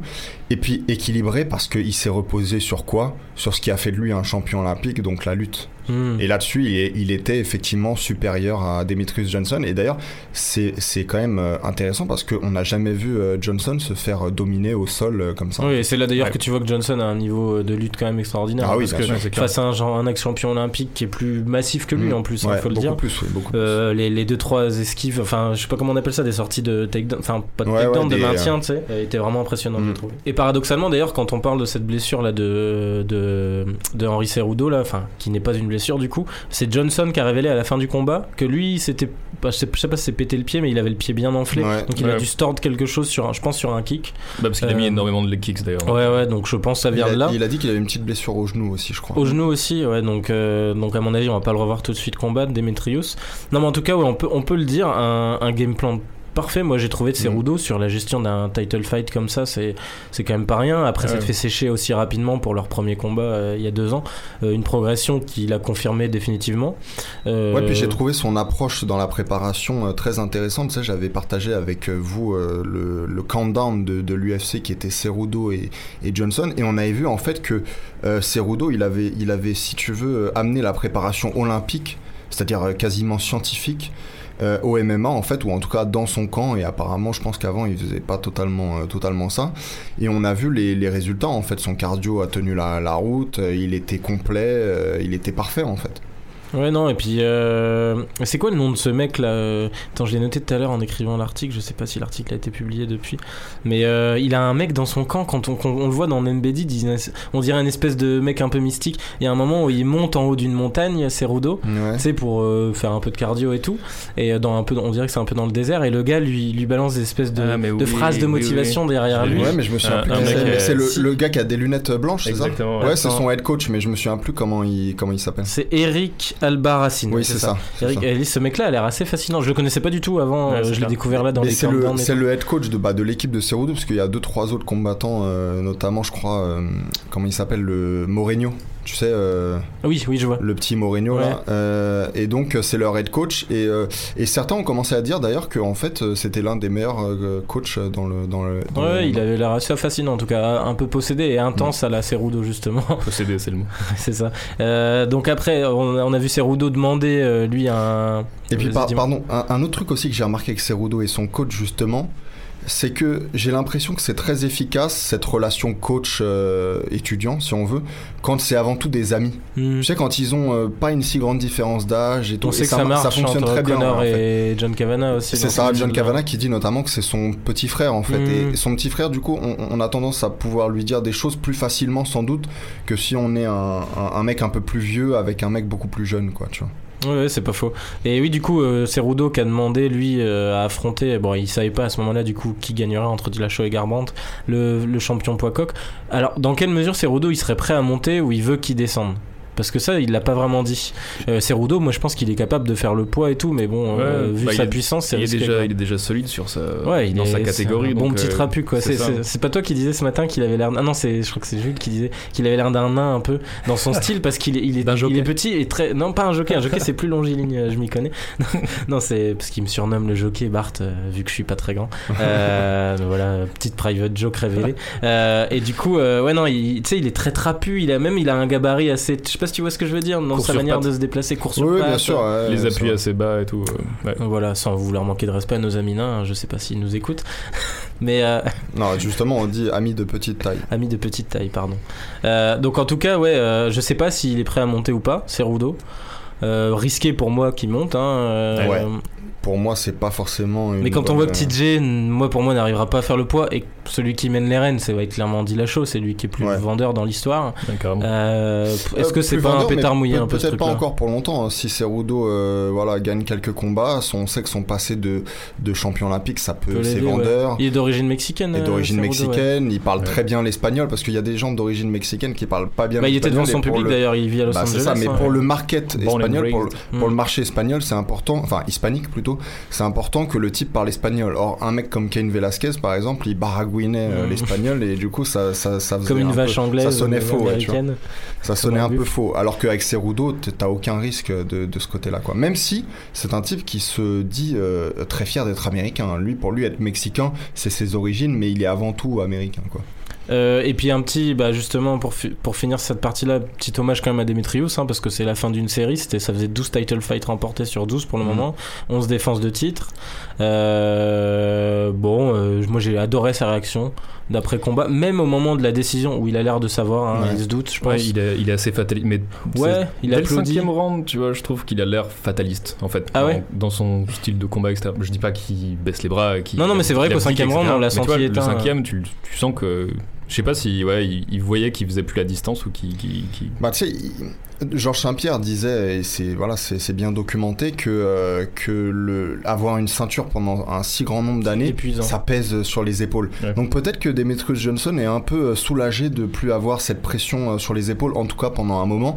Et puis de toute façon, sans révéler d'ailleurs des spoilers de, de l'émission surprise qu'on vous réserve pour, pour cet été, les, les auditeurs, euh, Demetrius Johnson, euh. voilà, le, le- le fait qu'il ait perdu, en réalité, à ce stade-là de sa carrière, ça n'enlève rien à, ses, à Bah, accomplissements. Le mec Mhm. a mis la barre tellement haute, tu vois, genre c'est pas. Ça va être intéressant de voir son retour justement. Dans quelle mesure ça- Ouais. il y aura de la motivation, de la revanche. Il avait besoin d'un nouveau challenge clair. aussi, je pense. On l'avait senti quand il avait voulu justement affronter Dillashaw. Euh, donc euh, ouais, non, intéressant de voir la suite pour euh, Demetrius. Moi, j'avoue que j'adorerais un rematch immédiat. Bah, bien sûr. Euh, et je trouve qu'il le mérite, même dans sa réaction d'après combat, la post-fight interview, il rend hommage euh, à Cerudo, il le félicite. On n'a on n'a pas l'habitude de. enfin, on en connaît quelques-uns de champions fair play, mais à ce point-là, et, et aussi assumé, c'est-à-dire euh, ça fait partie du taf. Quand ça m'a fait rire dans son post Instagram quand il dit de toute façon, gagner ou perdre, euh, on apprend euh, toujours d'une manière ou d'une autre. Mm. Euh, alors que quand tu lis ça, t'as l'impression que le mec a l'habitude de gagner ou perdre, c'est-à-dire qu'il Ouais. faisait quand même euh, 10 ans qu'il perdait pas. quoi. Enfin, j'exagère, mais. Non, mais de toute façon, voilà, c'est un grand bonhomme du MMA, c'est un grand champion, euh, tout ça, ça, ça, ça changera pas. Euh, par contre, quand tu dis rematch immédiat, en fait, moi aussi, je suis plutôt d'accord parce que pour l'instant, je sais pas qui euh, Ah ouais, dans la porte dans euh. cette catégorie. Je pense pas que le combat Cerudo de Dillashaw va se faire. En fait, je pense que Dillashaw, surtout, il voit pas trop de challenge euh, là-dedans. Euh, ou alors, il verrait le challenge à descendre, mais je suis plus sûr qu'il soit capable de faire le Ouais, poids. c'est trop dangereux pour lui. euh, ouais, Parce donc, que là derrière, t'as Benavidez, Rayborg, Formiga. pff, ouais, Il y a vraiment rien qui fait. ouais. Qui fait, c'est vrai que ça fait pas trop qui rêver. fait bander. hein, Ouais. bon, je veux Mais dire, Est-ce que, est-ce que Cerudo doit refaire comme Johnson et remettre la rouste à tous ces mecs aussi Pff, Ça peut être la question. Après, il a, il a, c'était contre Benavidez qu'il avait perdu, non euh, Cerudo, ouais. Ouais, par Il décision partagée. Benavidez, Une mais- petite revanche contre Benavidez, ça, ça, c'est la chance de. Benavidez vu qu'il a perdu. Clairement. Le premier, pourquoi pas. Ouais, Euh, c'est clairement le, un refight contre Dimitrius. Je pense que c'est ce qui va se faire parce que déjà, le mec a été champion pendant 11 défenses de Mm. ceinture, donc euh, tu, déjà, tu peux pas vraiment lui refuser. Ouais, mais dans l'ère de ah, l'UFC euh, euh, je sais qu'ils ou- je sais qu'ils aiment tellement l'argent, mais Mais ouais, il y a un côté en plus, il, il a pas pris une rouste ou quoi, tu vois, il y a- c'est pas, c'est pas un combat sans débat, c'est un- tu vois, c'est une décision partagée. Il y a, ça, ça mérite une revanche euh, clean, surtout que Johnson lui a battu Cerudo euh, de first round KO. euh, Hmm, ouais, c'est 2016, clair, ça euh, mériterait un triptyque, je suis d'accord. Voilà. Euh, ça donc- fait un partout, on attend la balle quoi. On verra si, si l'UFC est toujours aussi respectueux. Dana White, si tu nous écoutes, comme tous les lundis. Oui, oui, il manque jamais, euh, je crois. Il a pas encore mis les 5 étoiles, lui, mais, euh, mais ça va tarder. Euh, Il va on- nous insulter sur Twitter bientôt, tu sais. C'est ça, Ah, le rêve, hein, franchement. Ouais, tu ça gagnes de, la- de pub. Je pense qu'il faut peut-être, il y a peut-être un coup à jouer en essayant de provoquer son, son fils là, qui a l'air d'être un trou du cul, Ouais. bien, bien Ouais. fini. euh, parle-t-il White, français c'est ça euh, Peyton, ouais, tu sais, qui fait Aidan, des espèces Aidan. de, Aidan, ouais, qui fait des espèces de, de, de fêtes à la Dan Bilzerian, mais euh, en petit jeune. Et j'ai vu que Dana White, euh, en fait, a l'air de le pousser dans ce sens-là. C'est ça. ouais. C'est-à-dire qu'il a invité des stars de l'UFC et tout à l'anniversaire de son gosse, il, les a, a, remerciés. il a pas qu'invité des stars, il en a payé Ouais, je pense pas de l'UFC pour le coup, mais Des chanteurs et qu'ils viennent tout. euh, chanter, etc. Ouais, ça, ça pue un peu euh, toute cette Et Dana. White avait l'air en- encore plus content que son fils en fait que la fête se soit bien déroulée. pour lui c'est un... mais tu sais pour lui c'est comme une carte de visite en fait. Oui, c'est oui, comme oui. la scène Euh. de American Psycho avec la carte de visite, tu vois. C'est qui aura la plus belle finalement, qui aura la plus impressionnante. Belle référence. Très belle scène. Bart a bien. euh, Ah oui, j'ai hoché de la tête pour les gens qui n'ont que le sang. Notre expert ciné qui n'a vu aucun film de combat. Pas vu. Euh, euh, donc, euh, on passe au combat suivant entre Renato Moicano et Cub Swanson. Euh, là, euh, bon, ça va, ça va attrister Étienne, hein, je pense, parce qu'on sait qu'il aime beaucoup notre ami Cub. Ça Euh, attriste tout le monde, parce que oui, tout le monde oui. aime comme, comme Sonson. Je Tout sais le même monde pas le dire tellement jeune. Ouais, non, c'est clair. Euh, mais du coup, grosse victoire de Moicano en un round. Par soumission, mais bon, c'est clairement par knockdown euh, sur un joli jab et belle finition derrière. Euh, ouais, ouais, grosse victoire. Moi, Moïcano, j'avoue que je, enfin, je, je- je le trouvais très prometteur jusque-là, même si contre Qatar, il avait été plus attentiste. Mm. Euh, on se souvient de son combat très très serré contre, euh, à l'époque contre Ortega, qui gagnait jusqu'à ce que Ortega le soumette au Ouais, troisième un combat round. qu'il va peut-être Ouais. falloir réévaluer. Ouais, justement. Euh, donc là, euh, on est face à un mec qui a 29 ans, qui est brésilien, qui a juste, bah, je crois, une défaite en carrière contre Ortega, justement. Euh, avant de parler de Cub Swanson et peut-être la, la fin d'une carrière euh, qui se profile, euh, qu'est-ce que vous en avez pensé, messieurs, de cette performance euh, de Renato, Bah, l'ami Renato? Moi, c'est ce qu'on appelle pour moi une performance signature un peu, tu vois. C'est-à-dire que c'est vraiment celle qui, bah, déjà, qui va nourrir euh, ses highlights après, que l'UFC va, va, va montrer un peu partout. Et qui valide le style qu'il essaie de développer aussi. Ouais, c'est ça. C'est en fait c'est la performance qui va f- qui va le faire connaître parce que c'est pas sa, sa défaite contre Ortega qui a fait de lui un combattant plus euh, plus en vue quoi. Euh, D'autant plus qu'Ortega à l'époque était euh, en, mon- en, en train de monter, mais n'était Ouais. pas encore la star qu'il est aujourd'hui. Et donc. puis, et puis, il faut le dire aussi, à chaque fois que tu euh, bats un mec ou en tout cas que tu, tu fais un knockdown grâce à un jab, c'est que t'étais dans un bon jour en fait. Donc ça aussi, ça va participer à le mettre en avant et, et même d'ailleurs à développer sa, sa confiance. Et on sait que c'est pour ça que j'en parle souvent. C'est fondamental dans les sports de combat d'avoir un mental euh, à toute épreuve en fait. Euh, donc voilà, Euh, qu'est- qu'est-ce qu'il y a de plus euh, à dire sur ce combat Mais surtout que c'était pas un roi du, du chaos, quoi, euh, Moïcano. C'est ça qui est intéressant de- d'un. Enfin, là, le, le combat va être référencé comme une soumission, Mm. mais, mais, mais tu regardes son bilan, euh, Moïcano, il y a quasiment aucun Ouais, KO. mais son hein. Muay Thai est, est Il y a, non, y a- y a- et c'est pas Donc, euh, quasiment, je viens de regarder là, sur 13 victoires, il y a aucun KO. Ouais. 6 soumissions, 7, décisions. Oui, mais alors il faut voir si parmi toutes les soumissions, il n'y a, pas, un- aussi beaucoup de knockdown avant, euh, à la ouais, base. vois, comme euh, comme. Cowboy Cerrone, on sait qu'il faisait beaucoup ça. Tu vois. C'est vrai. Mais, euh, mais ouais, d'ailleurs, Dillashaw, pour revenir à Garbrandt, il s'est, euh, il s'est, comment dire, un peu euh, mordu le- les lèvres euh, de de pas avoir, euh, de pas avoir euh, provoqué une soumission en fait quand il avait euh, Garbrandt complètement sonné, parce qu'il a envie d'avoir justement des finishes un peu équilibrés là aussi. Plus de soumissions, Ouais. ouais, il est plus sur du chaos. Mm. Euh, donc voilà, Moïcano, euh, valeur sûre euh, à venir, tu penses, Bart Ouais, De la catégorie des Bah, featherweight Pour l'instant, il prouve que c'est le cas, donc euh, on attend de voir la suite. Mais c'est clair que c'est un combat qui donne envie d'en voir plus. Et effectivement, pourquoi pas un rematch contre Ortega ou. Enfin, je sais pas s'il va monter aussi vite que ça, mais Bah, il y a moyen, hein, là, il a battu Swanson, je pense qu'il va passer Ouais, 3 ouais. ou 4. hein. bah c'est ça. Et Je Swanson, vois pas surtout, c'est pas, devant lui après. c'est pas un mec ridicule, c'est un mec qui a du répondant, etc. Bon, on sait qu'il perd euh, un combat sur deux maintenant et qu'il Ouais, s'expose énormément Ouais, par son style de combat qu'il a rendu célèbre aussi, mais. euh, Mais ouais, Mais attends, ouais, Milan, ça, quel était ça le donne com- la dalle quoi. Quel était le combattant récemment dans les plumes là qu'on avait vu monter et qu'on ah bah Aldo. Ouais. Donc Aldo et Moicano, ils sont Euh, tous le les petit deux jeune euh, qui monte là Quand tu dis ça comme si Euh, non, non, mais je me souviens, je, je- je Ouais, souvenais un bout de temps. Je me souvenais ouais. que récemment il y avait eu un, un- un très beau combat avec un, enfin une très, Ouais, ouais, une très bah belle ouais, victoire la semaine dernière, ouais, top Stephen 5, euh, voilà, Stevens, pardon. Mais euh, non, mais ce que je veux dire, alors vu que les deux sont brésiliens, je crois qu'ils ont émis le, le souhait de pas se combattre immédiatement. Mais l'un des deux, en tout cas, risque bien d'affronter Ortega si Max Holloway n'est pas rétabli rapidement. Pour moi, Moïcano, là, tu le mets contre Edgar. Tu le mets contre Ouais. Frankie Edgar, et là, t'as le vrai test, euh, même Ouais. si on sait que Edgar l'avait plus simple à prendre. Et en fait, Moïcano, ça deviendrait le chemin euh, euh, d'Ortega euh, avec juste un train de retard à cause de la défaite Ouais, face Ortega. vrai. Et ça ferait de Edgar le, le marchepied pour euh, le mec qui est obligé de passer par là. Bon, bah, marcher dessus, ça- ch- chacun son De toute tour. façon, maintenant, Edgar, euh, enfin, il y a, plus que lui qui ne sait pas qui sert de marchepied, en fait. ouais. Ouais, hélas, euh, c'est d'ailleurs triste de le voir dans, dans cette forme-là. Mais parce que je pense que mettre Moïcano maintenant contre Aldo, qui a repris confiance avec son KO contre Stephens, Stevens. euh, Mais j'ai même entendu Moicano dire qu'il voulait pas le faire, à moins que ce soit pour le titre. Attention, par contre, il y en a un qu'on oublie, et ça, ça pourrait très bien être le prochain adversaire de Moïcano. C'est l'ami Chan Mendes qui vient de revenir. Ouais. Euh, Mendes qui vient de revenir avec une grosse perf, euh, qu'on oublie forcément parce qu'il a été suspendu pour dopage un certain temps. Mais, mais bon, que je classe moi. Après, il a pas l'air d'avoir perdu de niveau vu son retour. Ouais, il a pas perdu de muscle. que je classe, ouais, pas de muscle non plus d'ailleurs, c'est étonnant. Que je classe clairement parmi les 3-4 de la KT, donc je pense que ça pourrait être pas mal aussi un Mendes Moicano Ouais. ou un Mendes Aldo en revanche, ça serait leur troisième combat, non Même pas. euh, Ah ouais, mais alors Mendes, là, c'est vrai, on a perdu deux, mais c'est un combat que j'aimerais beaucoup. Ah ouais, parce que le, ce on stade se de souvient, c'est le deuxième hein, qui était ouf, euh, Mendes, euh, Ouais, ouais, ouais. qui était un combat excellent, incroyable. si vous avez l'occasion d'aller le revoir, amis auditeurs. Bah, le premier, Mendes s'était pris un énorme coup de genou, je sais même Oui, pas comment en il se s'est relevé ça, en, en se baissant pour aller au takedown. ça. Aldo avait timé un coup de genou parfait. C'était le Aldo de la grande époque. hein. Et, et là, euh, ouais, bon, bref. Le deuxième était beaucoup plus équilibré. ouais. Donc voilà, Moïcano euh, qui va clairement intégrer le top 5. Bah là, si tu regardes le classement, je pense qu'en fait, il va passer devant Stephens, il va rentrer top 4, 34e Mm. à mon avis. Euh, et ouais, qui pourrait, à mon avis, Mendes, et- je pense que Mendes Edgar, c'est peut-être les prochains sur la liste. Et bah, Cub, ouais, Cub, tu le disais, Bart, hein, qui perd de plus en plus souvent. Là, il est sur trois défaites d'affilée. Et des- et- Non, c'est pas contre des merdes, hein, c'est vrai que. Non, non, c'est sûr. mais des grosses défaites. C'est ça, c'est pas non plus des matchs hyper serrés, c'est pas des split decision, il perd quasiment tous ses combats en- par, euh, par soumission. Euh, il- ouais, il- mais après, c'est son style, c'est.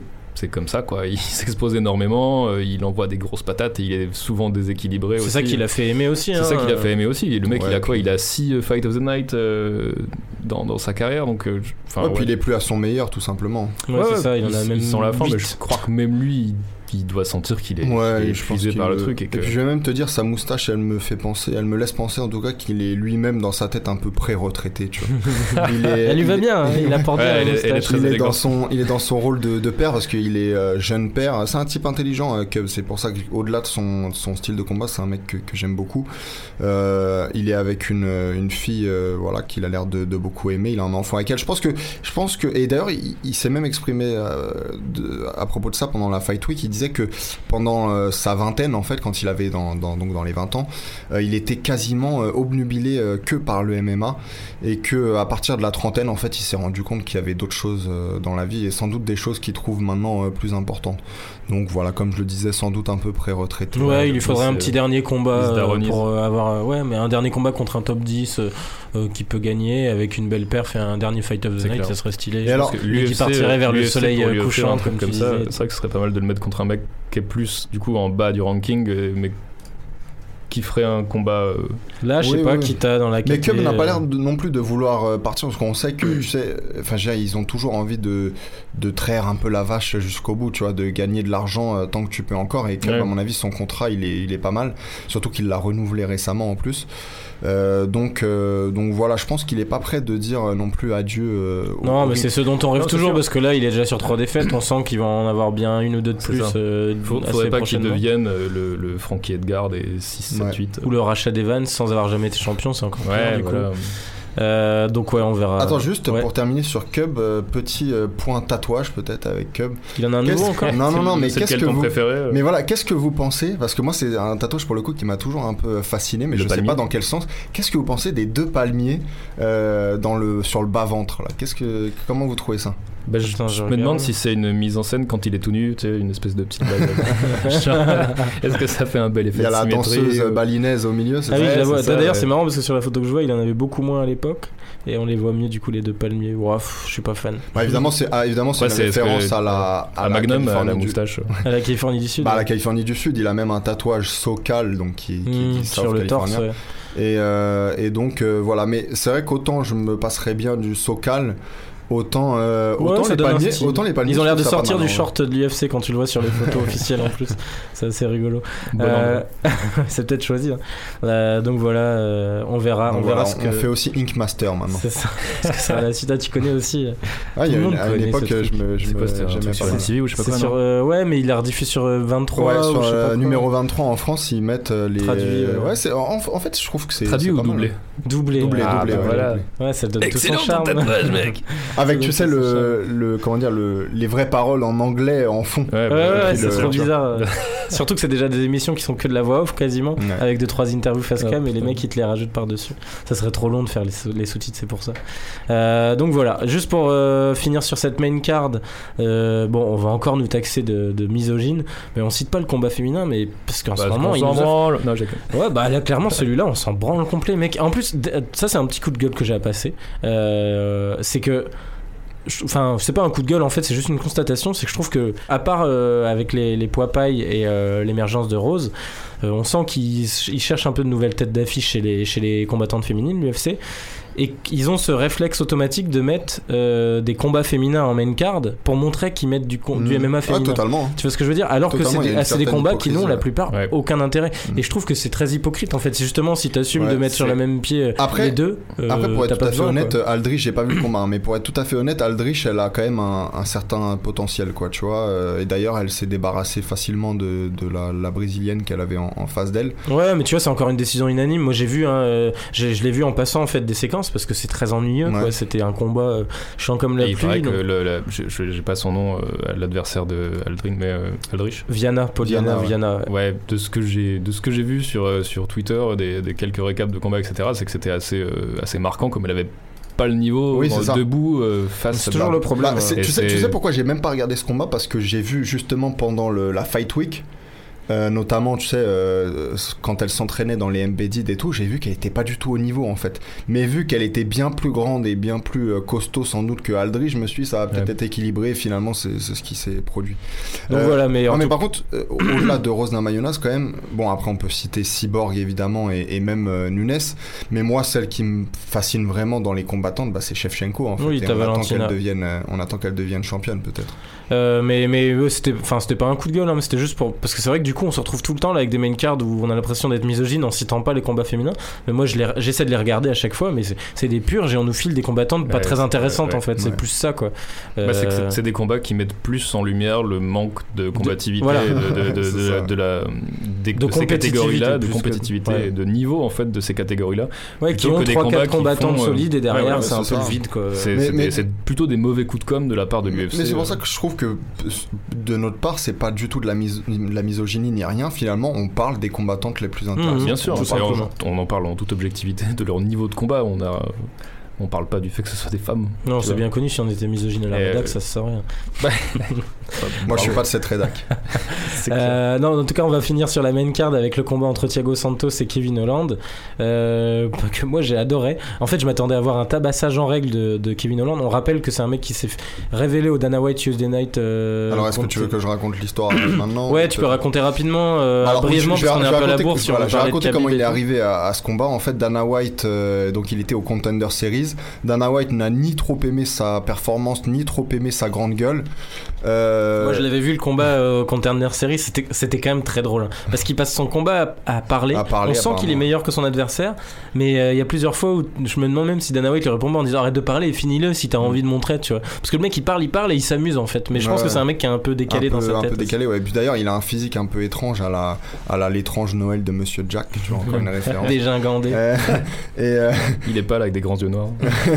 bah, c'est l'inverse en fait. Mais- Mais euh, non, mais euh, du coup, je sais plus ce que je disais. Oui, donc euh, Dana White n'avait pas été séduit par, par lui. Simplement, ils étaient en panne là de d'adversaires pour pour Santos, puisque donc l'adversaire qui, qui devait avoir a été annulé. Et donc Dana White s'est dit ramenez-moi la grande gueule, on va voir ce qui va ce qui va donner. il y allait, il l'envoyait au massacre clairement. Bah, il l'a envoyé un peu au casse-pipe, mais finalement, il a été, alors c'est une défaite, mais il a été séduit au point de lui accorder une nouvelle chance, en tout cas dans quelques mois, parce qu'il s'est dit, le gars est venu pour euh, se battre, euh, il a mouillé le maillot, comme il a on pas dit, été ridicule, quoi. et il a pas été ridicule. Non, en, tout- non. en tout cas, il s'est, en tout cas, il a fait le spectacle, tu vois. Tu l'as vu toi le combat euh, Bart? Oui. non, ah merde, c'était un piège, j'ai même pas réussi à un piège. Euh, non, parce que en tout cas, le combat, quand tu vois justement sur le côté. euh, euh, enfin, on sent qu'il y a un écart de niveau énorme. Euh, puis même, ne serait-ce que sur le gabarit dont tu parlais, euh, Étienne, c'est c'est- c'est criant quoi. T'as t'as une espèce de masse. En plus, il a une- d'ailleurs une énorme masse tatouée entre les deux pecs, Ouais. euh, Thiago Santos, ce que je, que je trouve assez stylé. On, on dirait une croix du coup, mais en fait, c'est juste une masse d'armes euh, Ouais. euh, sur les deux Fais-le, pecs. on là. verra si c'est toujours stylé. Ouais, ça sera un poil moins stylé à mon Fais une avis cravache, toi. une cravache en hommage à ma- mon ex-carrière de jockey. Euh, non, mais en tout cas, euh, je continuerai à t'interroger sur les combats que t'as pas vu, toi. Ouais, merde. ton malin. Euh, mais non, mais en tout cas, c'est que Hollande, là où ça me fait bizarre de dire Hollande. Je Ouais. peux pas m'empêcher de penser à notre ancien président. Non, oui, Kevin Hollande, en fait, a assumé d'être moins bon. Enfin, et il s'est dit, moi je viens pour m'amuser et faire rire les gens en fait. Enfin, presque faire rire hein, à ce niveau-là. C'est bon, il subissait quelques tabasses à Jean-Règle quand il était au sol, mais il essayait de balancer des kicks vers le haut, le truc qu'on voit assez rarement. Et comme il a des grandes jambes, en plus, ça faisait une espèce d'hélicoptère qui, qui gravitait pour, parce qu'il hésitait à se relever. Tu voyais que Santos était à deux doigts de le cueillir au moment où il se Ouais. relevait. Et juste au moment, il faisait semblant de se relever et balançait un kick vers le haut. Il a touché Santos au moins deux ou trois fois au menton comme ça. Où Santos était en mode presque il souriait, il le félicitait en mode mais putain, j'ai jamais vu ça quoi. Donc c'était assez lunaire comme combat, mais très plaisant si vous avez l'occasion. Je, je ne l'ai pas vu, mais tu as piqué ma curiosité. Je, je rattraperai. Non, franchement, euh, ouais, regardez-le. euh, je crois qu'Etienne n'a pas eu le temps de le voir non plus. Ouais. Mais, euh, mais, mais, mais c'est- c'était censé être un match-up un peu dégueulasse et ça a donné un combat euh, très funky. euh, vraiment, euh, c'est assez rafraîchissant quoi, de voir un mec comme Hollande combattre. Voilà, tout juste pour préciser. Euh, on va citer juste deux gros KO qui ont eu lieu sur l'undercard euh, avec la, la victoire de Perez contre José Torres par, euh, par, euh, ouais, c'est par un gros KO au premier round. Ouais, alors j'ai deux trois choses à dire euh, quand même sur ce combat euh, parce qu'il y avait des, des trucs qui étaient très intéressants là-dedans. Euh, Je crois que Bart a fait une fiche entière sur ce Ah combat ouais aussi. Ah oui, je peux vous la lire tiré par tiré, de- de- de sans, sans mettre le ton. Ouais. J'ai Non, une- mais, une euh, demi-page. Bon, la première chose, c'est que c'était la vraie foire d'empoigne. hein. Donc, euh, il y a le, le- le combat était excitant, le, le finish euh, aussi. Euh, moi, ce qui m'a intéressé surtout, c'est que Shorty Torres, là, donc José Shorty Torres, euh, on- il avait une certaine Plutôt hype. stylé. Ouais. Sympa comme surnom. Non, mais il avait une hype derrière lui, justement. Alors que franchement, il a été dominé là par un bagarreur de rue. Moi, j'ai trouvé qu'il avait rien pour lui. Là, pour le coup, tu parlais de course sur patte. Euh, lui, c'est la définition même de course sur patte et des tout petits bras en plus de, de T-Rex. Donc, euh, donc euh, non, franchement, ce gars-là, il, il a rien pour lui. Et ce Vaste projet. et ce- S'il est moche. euh, non, non, ça, je parle jamais de, de ça. Mais par contre, non, ce qui était vraiment cool, euh, et je sais pas si vous le connaissez ou en tout cas si vous avez remarqué, mais l'arbitre dans ce combat, euh, c'était c'était personne d'autre en fait que Frank Trigg. Ah ouais? Euh, Frank non, j'ai Trigg, pas qui est un ancien combattant de le qui a combattu ouais, les, meilleurs de son époque même. Il a combattu euh, Hughes, il a combattu GSP, il a ouais. combattu même Carlos Condit. Donc et, et maintenant, Il est sa- devenu arbitre. il est devenu pas. arbitre et c'était sa première apparition, je crois en tout Et cas. alors, en il UFC. a, il a bien arbitré? Bah, en tout cas, il a fait le, le taf quoi. Bon, c'était pas trop. c'était vrai que c'était- Non, mais c'est vrai que c'était pas très dur à arbitrer comme Ouais, il combat. lui suffisait d'arrêter le combat quand il y en d'empoigne. avait un qui était juste mort en fait. Donc tu vois, ça. Good, Et, euh, good call. et Non, mais de toute façon, il aura pas des main events immédiatement, tu vois. C'est encore les Marc Goddard, les euh, Mm. Herb Dean et compagnie.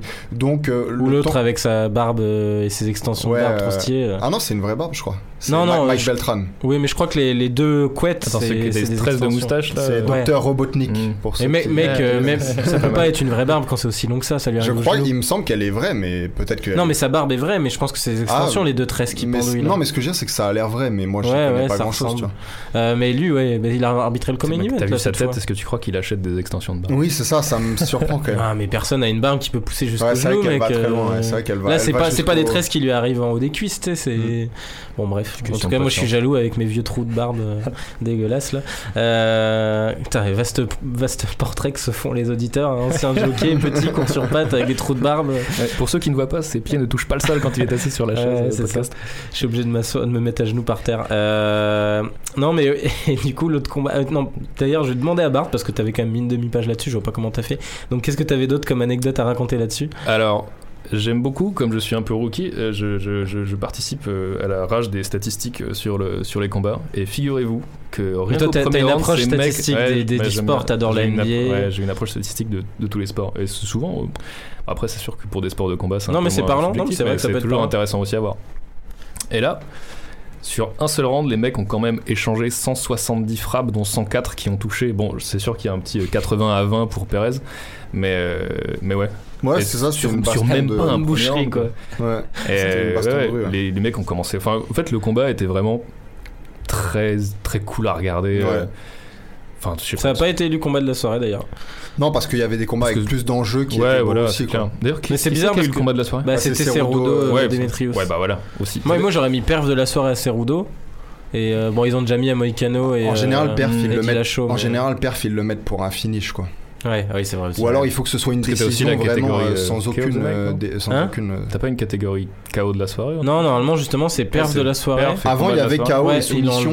Et maintenant, ils ont tout regroupé euh, sous le. Parce qu'il y a plus assez sous de la finish. performance. en fait. Ouais. C'est vrai qu'il y a Ah bah, dans ces catégories-là, ouais. Mais en tout cas, il n'y avait pas assez de soumission.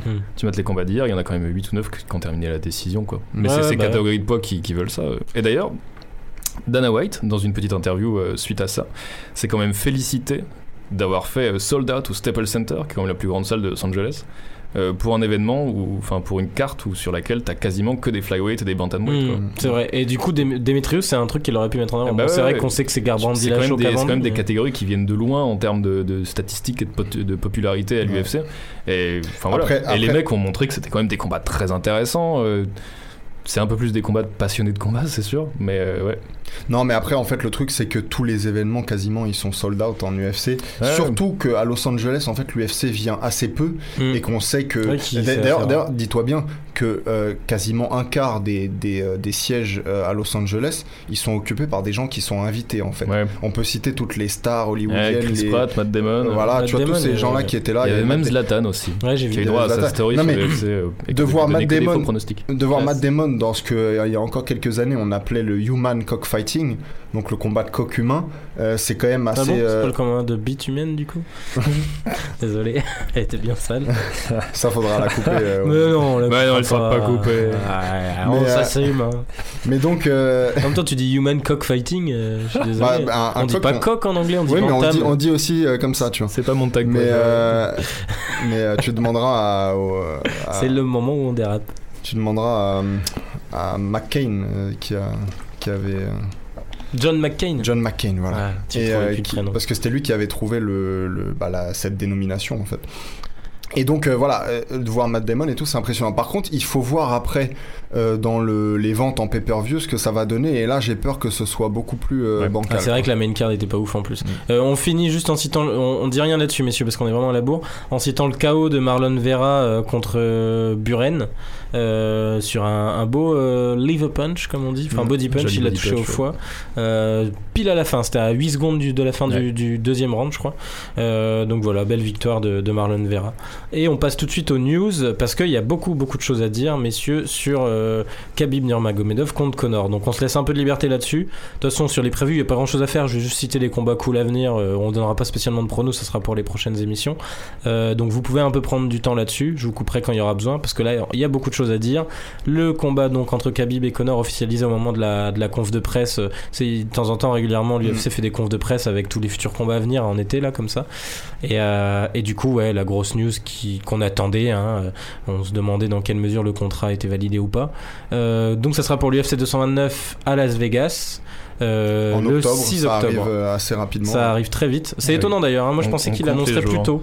Ouais, puis je vois, Euh, je vois pas pourquoi ne pas le mettre plus tard en fait. Pourquoi pas en novembre Bah, surtout à New York, ça aurait été cool. Ouais, c'est ça. Je, je sais pas pourquoi le, le rusher comme ça. J'ai pas, j'ai pas. Mais d'ailleurs, McGregor, euh, dans une interview récente, là, peu de temps avant l'annonce du combat, avait dit euh, qu'il, qu'il, lui, il aurait aimé que ça soit à New York, Ouais. mais que ça allait plutôt se faire à Vegas. Il avait déjà un peu vendu la mèche. Ouais, je sais pas, c'est c'est bizarre. Euh, donc ouais, je sais pas. En fait, je pense que peut-être qu'ils sont aussi en manque de, de main event cool. Oui, mais qu'ils savent qu'à l'event de New York, ça va être Oui, mais lourd. justement, avec McGregor, c'est pas eux en général qui, qui décident en fait, c'est lui, tu vois, il a ce pouvoir, euh, il est plus fort que l'organisation en fait. Donc en général, s'il veut combattre en novembre ou en, en janvier 2025, euh, c'est lui qui, qui décide, tu Mais peut-être que sur cette négo-là, il avait pas le pouvoir, dans le sens où il y avait peut-être un ultimatum sur tu reviens vite avec toutes ces histoires qu'il y a eu, et surtout de, de la part de Khabib, parce que j'ai l'impression que Connor veut vraiment Khabib à tout ouais, prix, ouais. et que Khabib lui a peut-être Ouais. fait comprendre, moi euh, c'est octobre Oui, parce c'est que vrai, ça me c'est convient, euh, tu vois ce que je veux dire. Mm. Euh, donc voilà, euh, preview rapide, qu'est-ce que vous avez à dire messieurs là-dessus? Bart, tu veux Même commencer si on a déjà parlé Bah, beaucoup, bah Barb c'est le plus intéressant parce que du coup on n'a pas eu ton Ouais. avis jusque-là dessus. Bah ouais, il y a pas grand chose à dire. C'est le combat que tout le monde attend depuis toujours, quoi. Depuis, depuis que Connor a pas pris sa retraite. mais- Non, c'est sur- surtout celui qu'on attend depuis que Khabib Ouais, a bah enfin ouais. conquis le titre quoi. Bah et surtout depuis que Connor a cassé sa vitre de bus aussi. Toute la com est faite d'ailleurs. Exactement. Non mais c'est pour eux le truc est parfait. Tu peux te- tu peux commencer à te demander si tout n'a pas été fait exprès pour en arriver exactement C'est à vrai ce que quand tu moment-là. revois les images du trailer là où tu vois les images Ah du bus, tu te dis attends, on Tous dirait les mecs s'en foutent quoi. Ils utilisent ça dans leur com direct pour le combat. C'est quand même ils utilisent les images de Connor en train de jeter des trucs dans le bus. Ouais, Après, ils auraient tort de s'en priver. Ouais. Ah ouais, non, mais c'est clair, aussi. mais tu vois, genre, après le discours que Dana White tient le jour même sur ces trucs, enfin, sur Oui, ce mais parce que c'est un discours officiel Ouais, qu'il était obligé sûr. de tenir en fait. Enfin Ouais. bref, mais ouais, c'est, enfin, c'est le combat qui fait le plus envie. Et alors, ça fait saliver tout le monde. Et Qui est-ce c'est que une tu vois opposition. gagner, Bart? Connor KO troisième. Troisième. Oh, risqué. Ouais, Ah, de moi j'ai, une Tu foi, joues avec le j'ai une, j'ai une foi aveugle envers Connor. euh. Ouais, mais dans le troisième Ouais, round, moi, je vois là en général, on perd la, la foi un peu. Mais, mais Ah non, finalement, justement. Enfin si, c'est là que tu perds la foi, mais pas Connor. Troisième, mais parce qu'il a pas quand- mis quand souvent tu des KO au problèmes troisième. de cardio, Ouais, etc. euh, ouais. Ah, mais pour le coup, ça serait historique. Mais, euh, mais moi, ce, qui m- ce que j'ai constaté, c'est que même en publiant la news euh, en visuel là, sur Insta, euh, sur, euh, sur Facebook et tout, sur la page Takedown, euh, au niveau des, des fa- du favori, du côté favori, je pensais que. Enfin, il y a quelques mois, on entendait tout le monde dire Khabib, surtout c'était après sa perf contre Michael Mhm. Johnson et Rabib ensuite euh, ouais, Rabib Time et compagnie. Euh, j'ai l'impression que tout le monde a vite oublié ces perfs-là avec sa perf contre Yaquinta. Mm. Sans, prendre en compte le scénario de la semaine qui était quand même très particulier, quoi. Ouais, c'est ce qu'il a fait contre Yakunta a aussi soulevé beaucoup d'interrogations. Ouais, ouais, puis tendre le, tendre menton comme ça, c'est vrai que c'était Ouais, particulier, mais bon. Ça passe contre Yakunta, mais bah, après, de toute façon, c'est sûr qu'il va pas faire la- les mêmes erreurs contre Connor. Mais euh, Ah, il l'a même dit. Il a même dit que il chercherait pas à comprendre en striking. Il va directement aller dans les jambes. ce qui peut donner un combat très chiant et très frustrant à regarder. Ah bah putain, voir Connor se faire tabasser pendant 5 rounds, ça serait Ça peut être très dur à hein. voir. Je pense pas que ça durera 5 rounds si euh, Connor est sur son dos pendant tout ce temps. Tu vois. Je pense Hmm. que ce sera stoppé avant. Euh, non, bah moi, peut-être les gens le savent déjà. hein, moi, je vois aussi Connor euh, par KO. Mais par contre, je le vois dans le premier round, en fait, voire dans les premières minutes. Je vois une performance très réminiscente de De de- d'Aldo, d'Alvarez, de Poirier. Je vois des, je vois des choses. Bah euh, on sait la capacité qu'il a à se sublimer dans ces moments-là, Ouais. mais Grégor. Après, il y a aussi la question du ring rust entre guillemets, et de Ouais. l'absence depuis Non, mais ans, je pense pas qu'avec lui ce sera parce qu'il s'entraîne tout le temps. En fait, c'est un type qui n'est jamais euh, hors de forme. Tu sais, il est toujours en poids de, de forme pour le coup. Mmh. Donc, euh, donc ça, non, ce qui m'a intéressé, je suis allé euh, pour vous les auditeurs et, et pour vous là, je suis allé Euh, j'ai fait des, j'ai fait des, une mon enquête sur euh, sur Instagram en fait, pour voir en fait avec qui il s'entraînait. Parce que je veux Peter voir- Quayle, là. non, non, mais justement, je veux voir avec qui il s'entraîne à défendre euh, la lutte euh, de, de Khabib. On sait que Khabib, c'est pas un, un lutteur olympique au sens où c'est pas un mec qui fait des double legs. Ça veut dire c'est pas un mec qui va te plaquer, prendre tes deux jambes et hop, te soulever. Mmh. Khabib, c'est un type qui fait du chain wrestling, c'est-à-dire que il va te, te lutter en prenant d'abord une jambe et puis le, le bassin et puis etc. Si ça, si ça rate, il recommence. C'est pas quelqu'un en fait qui se, qui se décourage non plus. Donc, euh, donc je voulais voir avec qui il s'entraînait. Alors c'est toujours la même équipe. Ça c'est un peu inquiétant. Là, les, tu, tu citais les Peter Quilly. Il y a son fameux entraîneur de lutte, un Moldave qui s'appelle Sergei Plikuskin ou un truc comme ça. Euh, et, euh, et apparemment, par contre, j'ai vu quelques additions à, à ce, à ce casting. Euh, Il y a des jeunes combattants de MMA spécialisés en lutte qui apparemment sont même d'anciens membres de l'équipe. Encore une fois de Moldavie, parce qu'il doit y avoir une petite connexion entre SBG Ireland et, et la, la Moldavie en, en lutte. Et donc, qui sont venus aider euh, McGregor. Mais est-ce que c'est les personnes idoines pour le job? Je sais pas. Euh, Est-ce qu'ils ont les mêmes ca- caractéristiques que, que Khabib? On le sait pas du tout non plus. Euh, moi, je pense que, que Connor, il a une bonne défense de takedown à la base. Mais est-ce que ça va suffire face à un mec qui a quand même un bon cardio et qui euh, fait ça en fait depuis qu'il est tout petit On rappelle que c'était un mec qui luttait puis, contre, comme des, tu contre des petits oursons quand il était bébé. Donc, euh. Mais même, t'as raison de le préciser, et qui lâche rien. On connaît pas un mec rien. qui rush autant pour, euh, pardon, pour compléter ses takedowns. Enfin, c'est rare. Souvent, t'as le côté. dé- On l'a vu contre McGregor, plus d'un qui se décourageait. Mendes, même qui avait réussi pourtant à l'amener Ouais. au sol plusieurs fois, qui était à court au niveau cardio aussi, alors qu'on sait que ça baisse pas du côté de Khabib. Ça baisse un peu quand même. Te rappelle-toi contre Yakuta, Ouais, ça, un peu, ça a baissé ouais. un peu. Ouais, mais je sais pas, je l'imagine pas dans ce combat-là. euh, enfin, J'attends de voir. Euh, mais en tout cas, moi, moi je trouve qu'il y a quand même une- un côté unanime sur le fait que Connor va le sécher. Alors Ouais. qu'il y a 6 mois encore, les gens étaient tous en disant mais il a aucune chance Ah. contre un mec comme Khabib. Ouais, que c'est- je comp- c'est- que j'ai mal à de la comprendre. légende aussi, Oui, tu vois, c'est que t'as juste envie de le voir à ce niveau-là parce que tu l'as toujours vu à ce niveau-là, quoi. Ah bah là, de toute façon, il sèche, il sèche Khabib. euh, putain, euh, là, le débat la du GOAT hein. euh, Mm. commence à. Ouais, et puis on sera peut-être pas ouais. près de le revoir derrière. Mais, Mais- Mais attention quand même, parce que le, à Vegas, les, les parieurs pros notamment, eux, ils donnent un peu plus favori, en tout cas pour l'instant, euh, Khabib. Ouais. Donc c'est, c'est peut-être nous, un peu dans la, la sphère du MMA, on, on, on s'emballe. Moi, j'espère ne pas m'emballer, euh, comment dire, bêtement en tout cas, euh, parce que je pense pouvoir en, général pronostiquer de manière euh, assez objective, mais c'est vrai qu'avec Connor, je suis pas toujours le plus objectif non plus. Mais euh, malgré tout, il faut, euh, pour, pour les pronostiqueurs à, Las Vegas, Khabib est quand même le, favori. hein. Puis il y a cette question aussi de l'enjeu. Parce que Khabib, on peut dire ce qu'on veut, n'a jamais combattu pour, un enjeu pareil quoi. Ouais. C'est-à-dire que oui, il a combattu pour la ceinture, mais bon, même s'il a montré qu'il avait le mental d'acier de tenir une semaine aussi dure euh, que celle de l'UFC 223, mais ça, ça n'avait quand même pas le battage médiatique que Non, va avoir cet event-là. Euh, on sait que McGregor, à l'inverse, voilà, Ouais. le, le trash talk et l'aura, on sait que de toute façon ça va être classique, hein. ça va être la froideur euh, à la russe de Khabib Ouais, euh, qui le va dire euh, dis ce que tu veux, dis ce que tu veux, ça se passera dans la cage et on le sait très bien, et puis Connor qui va faire son cirque autour. Mais, Ouais, mais, dans, les, quelle dans les mesure ça- dernières heures, Connor qui va être euh, totalement livide, tu sais, qui va être euh, Ouais, quasiment focus, euh, possédé, tu Mhm. vois, et, Et qui va dire laisse-moi subit- m'approcher. Je rappelle cette phrase contre Aldo qui m'avait bah, qui m'avait tordu en fait de rire. Euh, il avait dit à Dana White, je crois que c'était à Rio dans leur fameux World Tour, il avait dit laisse-moi m'approcher de lui que je sente sa chatte. Donc La finesse. T'aurais dû me dire Pussy, ça aurait été plus Bah ça aussi ouais mais ce que je veux dire c'est que ce que je veux dire c'est que dans les moments qui se rapprochent du combat euh, Connor il devient beaucoup plus calculateur beaucoup plus froid en fait il n'est Mhm. pas dans son cirque habituel Et ouais, mais là, du coup, ça va être court finalement quand on regarde. Ouais. Pareil, on les l'annonce du combat, mais ils étaient pas là les deux pour euh, communiquer dessus. Euh, mais en tout cas, ouais, je suis curieux de voir parce que quand on sait qu'un mec comme McGregor euh, se sublime sous la tension et quand il sait qu'il peut marquer l'histoire, alors qu'un gars comme Khabib a l'air plus plus perméable à ça, euh, je, je demande à voir quoi. C'est ça, je pense que c'est un des facteurs très importants du combat aussi. La capacité à faire des jeux son adversaire qu'on avait vu contre Alvarez. Bon, Alvarez Mm. c'est pas le même que Khabib, ok, mais voir un mec aussi expérimenté qu'Alvarez déjouer complètement comme ça, c'est on avait jamais Mm. vu ça. Aldo, c'était pareil. écoute moi je veux je veux vraiment voir puisque je suis un, un fan de Connor je veux, je veux voir Connor en tout cas au moins sonner euh, Khabib dans les premiers euh, dans les premières minutes Et puis on sait pas s'il est sonné d'entrée, qu'est-ce comment il va réagir Khabib. hein, voilà parce parce, que là, voilà parce que si- avait vu que c'était ça Alvarez. Mais- C'était le premier oui, coup qui lui avait non, fait mais, peur. Non, mais sinon, ça m'inquiète. Parce que, encore une fois, dans- avec toutes les qualités de Khabib dont on a parlé. Mais par contre, s'il le sonne rapidement, je sais pas si Bart t'avais vu le, le combat entre Michael Johnson et Khabib à l'époque. Euh, Michael Johnson, qui est un très Mm. bon striker, il avait sonné Khabib pour la première fois, et d'ailleurs, je crois l'unique fois dans, on dans l'a sa vu carrière. un petit Ouais. peu. ouais. Et, et après, j'ai Il est senti. passé en mode bête. Et bah, c'est Mm. ça. On sentait, on sentait. Ouais, on ouais, sentait. Khabib pas tellement en mode bête, en mode bon là maintenant je vais passer au sol parce que sinon ça va mal se passer. Par contre, on l'avait rarement vu aussi massacreur au sol après ça. voilà. Mais C'était peut-être la perf la plus euh, choquante qu'on ait vue de Mais ce que je, mais ce que je veux dire, c'est que pour Ah. Connor, dans les premières minutes, puisque le combat commence toujours debout, il y a une vraie fenêtre de tir dans laquelle il doit absolument pas se rater. En fait, ça doit être un vrai travail de, de sniper, tu vois.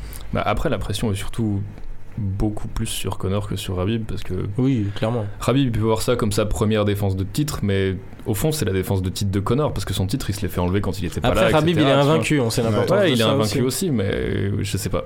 Et puis, Mais enfin, de toute façon, je pense qu'ils vont avoir les deux énormément de pression et que Ouais, les ouais, enjeux sont et puis, vraiment non, puis c'est très dur en fait à dire, mais je suis d'accord avec toi. hein. Pour moi, la pression elle est sur les épaules de Connor. Ouais. Mais en même temps, t'as ce côté. Connor il se nourrit de ça aussi quoi. Ouais, bah ouais, ouais. Il bouffe de la pression. Et puis euh, t'as ce côté où on sait que. Connor, tous les mecs qui étaient pas censés avoir la pression parce que lui était, euh, était soi- soi-disant euh, moins bon ou genre de choses, ont, ont eu une carrière un peu finie derrière quoi. Ouais. Bon, Ah, Alvarez est revenu un peu, mais. Poirier quand même. Ouais, mais c'est un truc qu'on leur ressortira à vie. Ouais. Poirier Ouais. aujourd'hui, je trouve Poirier, même même, à- trop tôt même Holloway, McGregor. même Holloway à une époque où McGregor n'était pas connu, Holloway on arrive encore aujourd'hui à lui sortir qu'il s'est quand même fait battre euh, Ouais. largement par McGregor à l'époque et c'était pas un KO pourtant. Poirier euh, euh, bah du coup enfin Mendes c'est moins vrai parce que Mendes Ouais. c'était en short notice, Aldo euh, ne s'en est Qui, jamais qui ne revient que maintenant. Ouais, ouais, en plus. Ouais, mais puis même ils reviennent pas tout à fait pareil. hein. Ah, bah, on pourra ouais. parler un peu de, de Poirier encore tout à l'heure, mais face à Nate Diaz, mais je suis pas bah sûr on va en parler tout de suite du non, coup. non, que attends, je, je voudrais quand même terminer là-dessus sur large, Connor. large. T'as le mot de la fin. L'autre enjeu, c'est euh, euh, quel- lequel de ces mecs-là va se ramener avec la plus grosse équipe en fait? Parce que l'autre enjeu, il est dans les, il est dans les tribunes. Dans les euh, coulisses. voilà, il est dans les coulisses. comment va se passer la, la bataille de, de hooligans entre les Irlandais et les Russes? Putain, en plus, ils ont des gangs solides, les mecs. hein. Et puis deux styles bien différents quoi. Ouais, ouais, c'est ça. On se croirait à la Coupe du Monde en Irlande-Russie. Euh, Ils étaient le- d'ailleurs les deux à la finale de la Coupe du Monde. euh, Ouais. Ouais. Ils se sont euh, soigneusement évités. Conor, ouais. ouais. Ils y étaient tous les deux, ouais. Tu m'étonnes. Et ils ont pas fait la même com dessus d'ailleurs. Non, c'est clair. Connor avait rencontré d'ailleurs. Après, je pense que les autorités russes, puisque les deux étaient Poutine. invités par Poutine et surtout McGregor, j'ai l'impression, ils ont fait en sorte ça évidemment soit que- pas- qu'ils ouais, se rencontrent pas. Euh, bon bah du coup on passe à la suite. De toute façon on aura le temps d'en reparler hein, euh, d'ici octobre. hein. On fera une émission complète prévue là-dessus. Euh, on passe juste à la news du coup du combat et du retour de Nate Diaz entre euh, donc euh, combat entre Nate Diaz et Dustin Poirier dont on parlait à l'instant à l'UFC 230 de New York. Alors c'est très bizarre parce que du coup ils étaient présents à la fameuse conf de presse. Il y a eu un face-off, des réponses aux questions et tout. Et juste dans la foulée, euh, à la sortie de la conf de presse, après l'annonce du combat McGregor-Khabib, euh, tout de suite Nate Diaz a posté sur euh, Twitter Ouais, j'emmerde l'UFC, je veux pas faire ce combat finalement. Et, le plus surprenant dans l'histoire, c'est pas Nate Diaz parce qu'on le connaît, ça a plus été que Poirier soutienne mm. le truc en rajoutant que lui aussi il était pas pour. Mais... C'est bizarre. la, réaction de Poirier faisait un peu le Ouais, ouais, t'as raison. Bien dit, Nate. non, en fait, en fait, je pense que c'est une vaste plaisanterie. Tu sais, Nate, il est, euh, c'est pas l'éminence grise dans, dans, sa fratrie d'ailleurs, et je pense qu'il suit les, il suit les préceptes de, de, Nick. En fait, on se rappelle que dans la fameuse euh, conférence de presse, tu sais, où il s'était échangé les, les, canettes, là à 50 mètres d'écart, euh, bah c'était Nick en fait qui dans les, dans les, dans les gradins lui avait dit en fait, par maintenant de la conférence de presse, ça va faire on voyait que Nate Diaz attendait le signe. Hmm. Il était parti, ça commençait à s'insulter. En fait, tout ça a été euh, plus ou moins euh, prémédité, quoi, tu vois. Et là, c'est un peu pareil. En fait, il veut faire parler de lui parce que sinon, il n'avait pas dit grand chose à la conférence de presse à part qu'il était arrivé en retard. Et euh, Dustin Poirier, je pense, ironiquement, s'est saisi de ce moment-là pour faire lui aussi parler de lui euh, par la même occasion. Ça, mais parler de quoi Du coup, nous annoncer que le combat est annulé alors qu'il a pas l'air Non, justement, ça, ça, fait, ça mm. fait parler du combat encore plus. On se dit, ah, du coup, j'ai envie de le voir encore Parce que du coup, il y a des rumeurs qui sont sorties, comme quoi c'était parce que on leur avait soi-disant promis l'undercard de Khabib euh, euh Connor, alors que j'imagine que non, ils savaient très bien l'event que c'était. Euh, mais parce que là, eux, c'est UFC 230, ouais, c'est au Madison Square Garden, c'est en common event. Poirier, il est arrivé. On sait pas encore. Poirier, il est arrivé avec un t-shirt UFC. Tu penses vraiment qu'après il va dire fuck l'UFC. Non, il a eu le feu vert. Lui, il a pas osé dire fuck, il a juste mis le grand F. Ouais, voilà. le grand F. Ouais, le grand F. Mais euh, ouais, puis bah du coup, euh, ouais, Dana White qui a réagi là-dessus en disant bof, c'est du Nate Diaz. Il a, il a, il a révélé par contre, ça c'est intéressant, qu'il traite plus du tout avec les Diaz direct en fait, Dana White. Ah ouais? Maintenant, il a un intermédiaire. Il nous a pas dit qui c'était. Il a dit c'est à lui de gérer ce problème-là. Il a dit je ne, je ne traite plus avec les Diaz. J'ai un intermédiaire qui gère leur truc.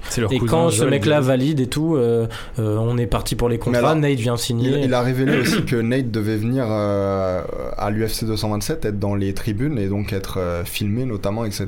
Et qu'il a eu la flemme? Bah, qu'il était invité et que c'est justement les deux seules places qui sont restées vides dans l'arène parce que Nate n'est jamais venu. Et donc euh, Dana White l'avait mauvaise, je te laisse l'imaginer. la fois d'avant, lui, il était venu, il avait allumé un joint en pleine salle.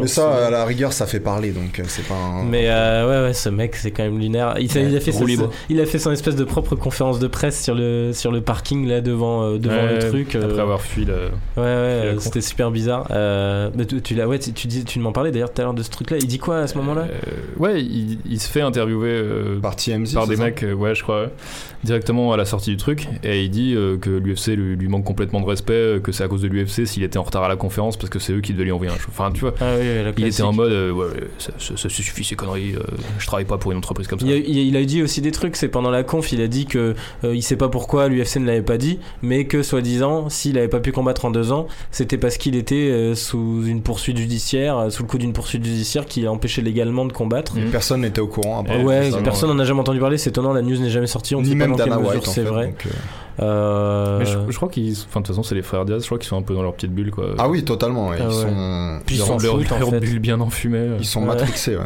Ouais, puis je pense qu'ils ont pas besoin d'une thune de ouf, en fait, ces gars-là. Ils ont l'air de vivre comme à l'ancienne. Euh, c'est clair. Et bon, ils ont des millions qui dorment à côté, et puis de temps en temps. Dans le plancher. Ouais, voilà. Euh, voilà. on va citer. Alors, attends, peut-être quand même le combat qui on voit gagner entre ah, Poirier Vous voulez déjà le faire la prévue C'est 230 hein. Bon, un rapide, rapide chrono alors. Parce que les gars, on est vraiment à la bourre aujourd'hui. Pour 4 Maki California. Vas-y. moi, je dis Poirier. Poirier, je devrais bien continuer sur sa lancée. Et en plus, je pense que ce combat définira un peu le mec qui se récupérera ensuite le title shot quand soit Connor, soit Rabib. Et que j'espère que Connor gagne et qu'ensuite Poirier gagne ou Diaz. Mais de toute façon, les... en fait, Diaz, t'as trop envie de voir le, combat de la trilogie, tu vois, la belle. Et Poirier, il a quand même perdu en, quoi, en 2014 mmh, donc, euh, contre Connor, donc il y, a, eu une petite revanche. il a perdu après, contre Michael Johnson, gros chaos. Oui, non, il parle. Ouais, moi je te parle de sa défaite contre Connor. Donc tu vois, ils ont tous les deux un peu un truc à récupérer face à Connor. Ça peut faire des combats cool, quoi. Et tu vois, la com est déjà faite dessus. Donc voilà. Mais je pense que c'est Poirier qui va gagner. Je pense que Diaz, ça fait juste trop longtemps qu'il est pas là. Et je pense que Diaz, euh, certes, il a posé beaucoup de problèmes à Connor, mais je je trouve que son style de combat pose des problèmes justement que à Connor, ce qui était assez étrange. Quoi. Bah surtout que c'est un combat en trois rounds. Donc là, non, mais alors, Toi, je sais pour qui Moi, je vois totalement Nate parce que je sais que quand il est motivé, alors après, c'est la question de savoir s'il va arriver motivé, mais quand il est vraiment motivé, il y a quasiment personne qui peut le prendre. Il avait totalement clowné notamment euh, Michael Johnson, qui n'était pas du tout un cave à l'époque, qui aurait peut-être même pu, si les étoiles s'alignaient, devenir champion. Il l'avait totalement clowné. Euh, alors après, maintenant, les gens ils connaissent un peu la façon de le battre. hein. On, on envoie Mhm. des gros low kicks euh, sur sa jambe d'appui et après comme ça il, il se tient un peu plus en respect.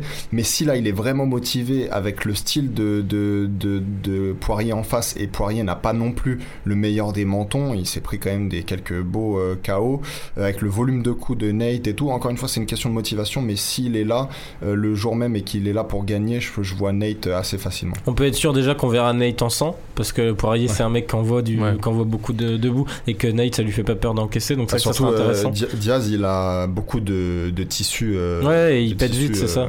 euh, en fait. Ouais, ouais, ça, il ressaigne directement. Il a le Euh, visage épais.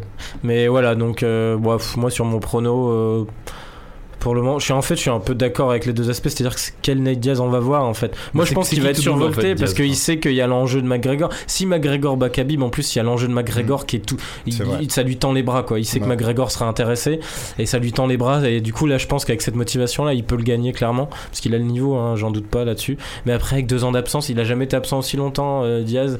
Je pense pas que ça affecte trop les, les Diaz, ça, tu vois. Ouais, ils ont l'air de continuer à faire leur Puis, euh, triathlon et Nick tout. là. était revenu face à Georges Saint-Pierre après une longue absence et il était euh, frais, tu vois. Donc, euh, Mmh, c'est à voir, à voir, euh, mais c'est très dur à dire. puis j'ai toujours l'impression qu'on sous-cote justement Poirier euh, à cause de son passif, alors que depuis quelques, depuis un an, je trouve qu'il est vraiment sur une série impressionnante. Donc tout- très dur à dire. On va zapper la news sur Jared Gordon parce que là on est vraiment trop Ouais. trop just. bah, vous verrez peut-être donc Voilà, un article aller voir. sur Genside que- qu'ils vont faire. C'est ça, c'est un ancien, un combattant de l'UFC actuel qui s'est battu avec des thugs dans la rue. De toute façon, c'était une news rapide à citer. hein. Ouais. Une belle scène de baston, euh, comme je les, je les affectionne particulièrement. Euh, juste citer Matt Riddle, l'ex-combattant de l'UFC, qui était assez prometteur, mais un peu trop porté sur la fumette à l'époque, Ouais. qui s'était fait contrôler deux fois, euh, qui se lance dans la WWE. Donc Bah, rappelle-nous en fait, ça rapidement. ouais, en fait. Matt Riddle, c'était un combattant, donc comme tu l'as dit, qui était prometteur. Le problème, c'est qu'il aimait beaucoup plus le shit en fait que la MMA. D'ailleurs, je pense qu'il aime plus le shit que tout le reste. Euh, donc l'UFC a décidé de se, de se débarrasser de lui à, l'époque. Il est devenu catcheur dans la foulée. Euh, empruntant le, enfin créant, inventant le gimmick du King of Bros, donc le roi des bros. Le roi des poteaux pour les Français. Le roi des bros parce que euh, voilà, euh, Matt Riddle, il a cette nonchalance naturelle. Les Italiens, ils appelleraient ça la, la sprezzatura. Les jeunes, ils appelleraient ça le swag. En fait, c'est un mec qui s'en bat les couilles en fait. Donc, euh, donc Matt Riddle, euh, voilà, il, ça faisait un moment que, lui- que la WWE avait ses yeux sur lui. Lui, il voulait rester en indépendant parce qu'encore une fois, il s'en bat les couilles. Il fait assez de comme ça et ça lui permet d'être qui il veut et de fumer sans doute euh, autant qu'il veut. Après, Et- c'est pas la WWE qui va l'emmerder là-dessus. et, et là, man- là maintenant, il va, il s'engage donc avec la WWE. D'abord, je pense euh, à la NXT, donc qui est le- la division 2 en gros de la WWE, faite pour créer les stars, créer le gimmick, le look, etc.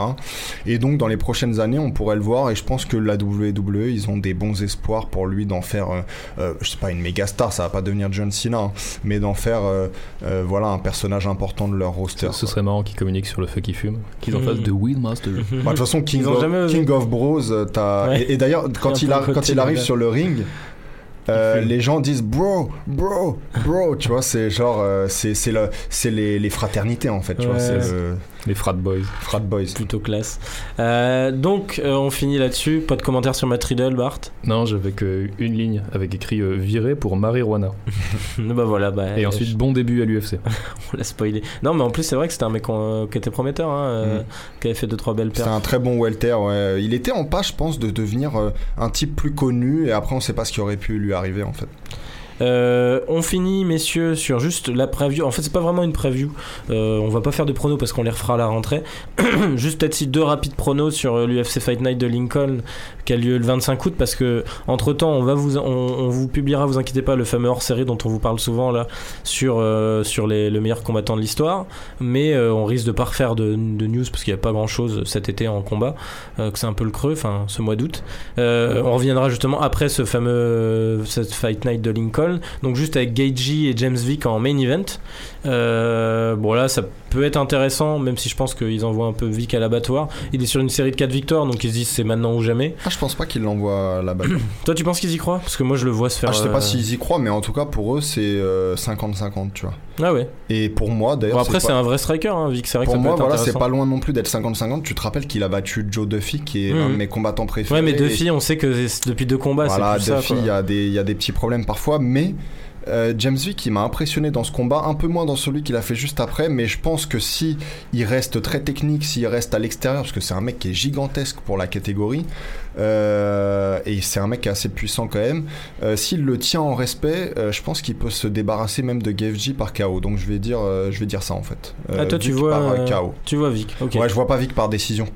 Ouais, face à moi je vois, vois donc, Geji par euh, KO, mais. euh, Ouais, Geji par KO aussi. De toute façon, personne ne voit non plus Geji par décision. Oui, voilà. clairement. Geji, ouais, par Bon, ça, ça promet euh, une belle soumission guerre, hein, c'est sûr, comme Geji, qui se récupère encore un main event. hein. Euh, le mec, c'est que des main events. Là, il perd, mais à chaque Ah, fois, c'est tellement cool. avec, quoi. avec Non, lui, avec, avec je t'avais dit avant même qu'il entre en, en UFC que de toute façon, il serait le combattant, qu'il perde ou qu'il gagne, il serait le combattant le plus excitant du roster. Donc pour Après, ça serait fait- intéressant qu'il gagne quand même, parce que Ah, là, bah, il y a un moment où ça va. Il a beau dire, à- il a beau avoir dit à l'époque où il a signé à l'UFC, je sais que j'aurai des, des, des défaites. Euh, là, ça va faire beaucoup, ouais, ça en fait. D'ailleurs, la joute entre les deux à la conférence de presse était très savoureuse. hein. Ils se sont envoyés des bonnes, euh, des bonnes Ah ouais punchlines dans la gueule à base de euh, t'es déjà punch drunk, donc ça veut dire t'es- t'as le cerveau embouilli euh, de Vic à GFG. Ce qui est pas faux. Ce qui est de- pas- de est pas faux. De GFG à Vic, c'était est-ce que tu vas courir pendant tout le combat comme une euh, salope, euh, tu vois. donc euh, voilà, c'était à base de trucs comme ça. Like a little bitch. Euh, on verra en tout cas, mais ça promet, ça promet. Euh, moi, je vois Geji parce que. Parce qu'on a, envie être- de le- parce qu'on a envie de le voir gagner. Non, et puis il a beau être con, je pense qu'il sait que là, c'est peut-être pas le combat à perdre, ça deviendra Ouais, c'est beaucoup vrai. quoi. C'est vrai, mais je suis pas sûr Euh, qu'il puisse changer en fait. Ouais, ce serait aussi. Euh, le co-main qui sera Michael Johnson contre, euh, contre euh, André Philly, alors qu'on me dit dans l'oreillette que Joël Robuchon est mort. Euh, je viens de voir la, la notif euh, passer. Non. Euh, voilà. il, Voilà. il était dans quelle catégorie Vous aurez pas la news par notre podcast parce que, hélas, euh, le temps qu'il soit diffusé, je pense que la news sera sortie de partout. Ah voilà, c'est triste, Joël Robuchon est mort. Euh, on aura parlé de cuisine une fois dans ce podcast. Euh, donc oui, le common event qui était entre Michael Johnson et André Philly. Euh, donc euh, Michael Johnson qui descend en plume pour la première fois. Ah On a oui, beaucoup parlé de- On pour a ça que c'est beaucoup parlé de, de Michael Johnson dans ce podcast. Euh, alors là, quand on descend comme ça, euh, ça dépend de voilà de savoir dans quelle forme il descend, va arriver en plume. Mais euh, sur le talent pur, je vais dire euh, Michael Johnson par décision. Ouais, J'espère pour lui, hein, il est sur 5 défaites en, en 6 combats. Ah, il est en bout de course. hein. Il est en Ah, bout de course, mais, mais Tu il a- comprends il- pourquoi il change de catégorie aussi. Ouais, Ouais. aussi. Mm. Il arrive plus. Mais Même si on lui mettait du lourd. Hein. Même quand il perd les combats là récemment, il est toujours dangereux, il est toujours Bah, présent. contre Geiji, on sait qu'il était à deux doigts de le Bah, finir. voilà. Contre Khabib, il lui fait peur en premier round. Ouais. Contre Elkins, bon, c'était un peu moins ça. Ah bah c'était son début justement, ses débuts justement en Ah ouais, il avait déjà commencé, c'est vrai, perdu contre Elkins. Après, Par, pour sa euh, défense, il tombe contre des mecs solides aussi, quoi. Oui, oui, Ah c'est bah vrai, ouais, ouais. c'est vrai. Puis il avait battu que Poirier, faut pas oublier, c'est le dernier à avoir Ouais, battu voilà. Poirier. Et puis là, c'était dévastateur pour le coup. Ouais, avec un énorme KO. Donc, euh, donc on verra. Vous, vous mettez qui? Plutôt Johnson, toi, Etienne Ouais, plutôt Johnson aussi. Tous les deux, ok. Euh, donc je, je vous l'ai dit, pas de preview euh, en mode euh, on cite les, mais juste je vais vous citer les quelques combats à suivre pour finir ce podcast. Les combats de la rentrée, c'est ça Les combats de la rentrée, c'est ça, clairement. Euh, donc avec l'UFC 228 qui, qui lancera la, la saison là le 8 septembre. Euh, donc là avec le main event entre Tyron Woodley et Darren Till pour la ceinture des welter, qu'on commençait un peu à s'écharper. Euh, alors Till, moi ça m'a ça m'a impressionné la taille de, de ses bras. euh, Enfin c'est vrai que putain, je- Ah, en le revoyant ça là. pose là quand Ouais, ils en- ont fait le, ouais, le puis en- face-off. en- ouais, il a un, bois- un bras un peu, enfin les bras un peu mou c'est dégueulasse. Et je- en le revoyant, je me suis dit putain, mais comment ce type-là, il va faire le poids euh, J'ai l'impression qu'il sera plus capable de faire le poids en T'entends- quoi par bras dégueulasse? Je sais pas. en fait, il- il a un look de boxeur anglais. Il a les mêmes bras que Tyson Fury, des mecs comme ça, ou euh, l'autre là. Tu sais, ses Tony bras, il est un peu large, mais il a pas l'air musclé quand tu le Ah vois comme ouais, ça. Non, mais parce ce que là, tu sais qu'il est pas du tout. Enfin, lui, Ah, c'est un type qui prend euh, beaucoup de poids avant de le, de le Ah fait. il fait bader. D'ailleurs, il met que des tu- gros jogging Si euh, tu le suis là. sur Instagram, t'as l'impression que ce mec est en boîte de nuit toutes les nuits. Ça m'étonnerait pas, ça il, envoie des vrai. stories, mais avec des gens euh, Il picole mités, comme un euh, trou, euh, j'ai l'impression. Ouais. Il a l'air de vivre euh, à l'anglaise, quoi. Donc, euh, ouais, euh, ça sera la vraie interrogation un- sur un ce mec combat. de Liverpool, ça m'étonne pas. Ah, Ouais, tu m'étonnes. Mais est-ce que justement il arrivera à faire le poids sur ce combat? Moi, pour moi, c'est la plus grosse interrogation du combat, c'est ça. hein. Il a l'air déterminé en tout cas. Il, a dit qu'il changerait croire. ses, habitudes, etc. Mais il va pas falloir qu'il tarde, c'est dans Bah, un en mois. quand conférence de même. presse, il a déjà dit que de toute façon, il se mettrait en poids. il préparait sa descente de poids bien, bien avant celle qu'il a ratée mais tu- c'est dans, c'est dans un mois. Ouais, c'est dans un. Ah, mais je pense ça que là, il doit déjà être en train de le faire. Parce que là, putain, il a pas l'air de l'être. juste hein. après en fait. Je pense Ouais, il s'est mis à la sortie du truc, il a fait oh putain, mais attends, c'est dans un mois déjà, il l'a réalisé sur le moment, tu sais. Euh, donc en co-main event, il y aura Nico Montano contre Shevchenko. Euh, intéressant comme combat, même si pour moi, il n'y a, pas- il y a pas photo. Hein, Shevchenko euh, est destiné à finir championne des mouches. Montano a essayé de refuser le combat longtemps. Ouais, elle s'est déguisée The en. Lara Croft. ouais. Euh, même si ça commence à me gêner un peu qu'elle pose des photos en mode fille trop sexy sur Insta alors qu'elle Ouais, l'est pas du c'est tout. c'est gênant. Elle, elle est, elle est- ouais, c'est une Robocop, c'est- une de ses masses. Euh, donc on Après, il y verra. a des- il y, a des a- il y a des amateurs hein, de, de oui, meufs oui, musclées. oui, c'est vrai. euh, Pourquoi tu me regardes Ouais, J'aime les petits cajots mous comme tout le monde. moi. Bart, Bart qui est taillé en plus comme un dieu grec, hein, on le sait bien. Merci. Je touche le sol au moins quand je suis sur ma chaise. Ouais, c'est déjà ça, ouais. Euh, et euh, Jessica Andrade, pardon, euh, qui, qui affrontera Ko- Kovalkiewicz, on en avait déjà parlé. Ouais. Euh, combat intéressant pour la suite de la KT. Euh, Merci de redorer le blason du MMA féminin. Ouais, non, mais ça- là, pour le coup, ça ces sera- combats sont vraiment Ça intéressants. sera un event euh, où il y aura des combats féminins intéressants. Ah vraiment, Shevchenko euh, Montagno, c'est un combat qui m'intéresse beaucoup. Ouais, Bah, puis, puis même puis même Andrade, Kovalkiewicz, savoir euh, parce que pour moi ça peut être la future adversaire, là, celle Oui, qui oui, gagne oui. de Rose, donc euh, ça peut être cool. Ouais. Mm. Et puis il y aura surtout Yair Rodriguez contre Zabit, euh, Zabit Magomed Sharipov. Là, ça, ça va Ouais. envoyer du lourd, là. Là, ça va être du, du gros du- striking du MMA aérien. Très aérien, c'est ça. Euh, ensuite, Attends. dans la foulée, ouais. Non, euh, Magomed Sharipov, c'est celui qui avait fait le combat là, euh, contre. euh, putain, je sais plus. Bah, tu sais quoi, ce sera coupé parce que voilà. mon- Non, non, ça sera pas coupé justement parce que tu t'es moqué encore de mes petites jambes, tiens. Prends toi ça dans la face, ça t'apprendra à vouloir dire des choses intéressantes quand on sait pas. Euh, donc la suivante, ça sera l'UFC Fight Night de Moscou le 15 septembre. Alors avec une soirée qui pue le M1, on en parlait tout à l'heure avec, euh, avec Etienne, là, la ligue euh, russe. C'est que des espèces de combattants underground. Donc comme Mark Hunt qui affrontera Olinik en main event. Et euh, donc le retour de Nikita Krylov, Krylov on dit, Krylov, ouais. euh, contre Jan Blakovic. Le Euh, Al Capone, on le rappelle, ouais, c'était son surnom à c'est l'époque. ça, The Al Capone. Euh, avec un Z, non euh, Non, non, euh, ça aurait été The Al stylé. Capone. The Al Capone, assumé. Euh, ouais, donc le retour de Non, mais pour que. Bart comprenne bien, son surnom c'était pas Al Capone, c'était The The Al. Capone. Et pas avec un Z. Hélas, ça va être encore plus stylé selon moi. Euh, donc ouais, une fight night euh, plus ou moins intéressante. Ce qui sera le plus intéressant ce week-end-là du 15 septembre, ça sera Canelo euh, Golovkin, la ça. revanche. Je pense qu'on fera, bah, bah, j'en suis même sûr, on fera une émission ouais de débrief, ouais ouais. Et peut-être même, on espère, avec un bel invité. euh, Peut-être. Suleiman Sissoko, ouais. Ouais. Euh, on, est, on est en discussion. Enfin, on- là, il est en vacances en ce moment, mais, euh, mais ouais, ouais, ça serait cool de faire venir Suleiman, euh, qu'on connaît un peu, euh, pour cette émission, euh, qui sera ouais, très axée euh, Canelo Golovkin, et on citera justement les résultats un peu de la Fight Night de Moscou. En plus, je spoil, mais d'ici là, les podcasts seront tous filmés. Ouais, en plus, bah, tu spoil euh, pas tant que ça, parce qu'on l'a dit la dernière fois justement pendant bah. le fameux podcast, parce que Bart est notre chef de Bah, production venons vidéo tous avec aussi, un et- sombrero alors et un. la classe, la classe incarnée. Euh, ouais, non, euh, oui, oui, les podcasts à la rentrée seront tous filmés, on l'a, on l'a précisé déjà. Euh, on vous enverra des petites pastilles aussi spécifiques justement par partie. Et c'est clair qu'en plus, a Suleiman, ça sera clairement filmé. Et du coup, dans la foulée, 22 septembre, une, UFC Fight Night de Sao Paulo avec Glover Texera contre Jimmy Manua. C'est le retour de Manua, ça fait un bout de temps qu'on l'avait pas vu. Euh, bon, une soirée euh, brésilienne euh, où il faut s'attendre à quelques erreurs de pesée, à mon avis, et pas grand chose d'autre. Quelques erreurs d'arbitrage aussi. Et d'arbitrage, probablement. Et voilà, et juste ça, ça mènera Enfin, justement. de juge, de, Ça- de jugement, plutôt Oui. plus que d'arbitrage. Et ça, ça mènera justement euh, au, à l'UFC 229 et euh, le combat entre Khabib et Connor. Où c'est le seul combat annoncé pour le moment sur la carte. Euh, Ouais, mais y a pas qu'il- be- y a est-ce pas qu'il- besoin d'en mettre d'autres Voilà. Ouais, ouais, mais justement, c'est la question. Mais bah, t'en as pas qui qui vont vouloir y bouffer, hein, parce que Ouais, là, c'est que un ça vrai pay-per-view sur la que ça main peut card. pas être euh, le dangereux piège où tellement ce combat, ils sont sûrs de vendre leur pay-per-view, ils mettent que des caves autour. C'est pas impossible. C'est pas impossible. Ils l'ont déjà fait en tout cas. Ah ouais, mais je sais.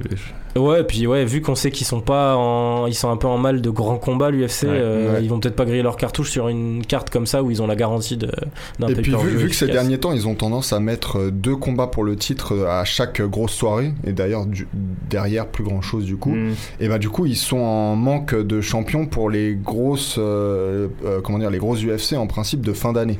Donc là, ça m'étonnerait pas qu'il y ait juste ce combat pour un titre, Ouais. pour le titre, et après peut-être un gros combat, et après c'est fini. Voilà euh, pour les événements de la rentrée à venir euh, qu'on vous débriefera tous. Euh, bah, du coup, c'est l'occasion de vous souhaiter un bon mois d'août, euh, chers auditeurs. Euh, Faites-vous bien plaisir euh, à la mer, parce qu'à Paris, là, avec la avec canicule, c'est bien désagréable. Non, la canicule se termine demain. je Ouais, apparemment, ouais, je, je touche du bois. Mais elle se termine par un 37 degrés. hein. Ouais, ouais, Tenez-vous bien. Putain, ce podcast Fini. devient de mieux en mieux. fini en folie. ouais, le point, Et le pour point ceux qui météo. partent dimanche, on est rouge pour Bison Futé. On sens rappelle que. Joël Robuchon est toujours mort.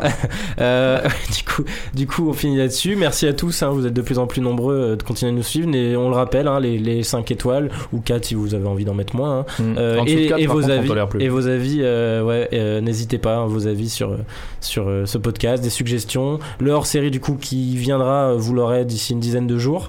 Ça vous occupera cet été, enfin ce mois d'août. Et on est de retour, du coup, fin août. Bah, bon mois d'août, messieurs, et merci à tous. À bientôt. Merci, à bientôt. ciao.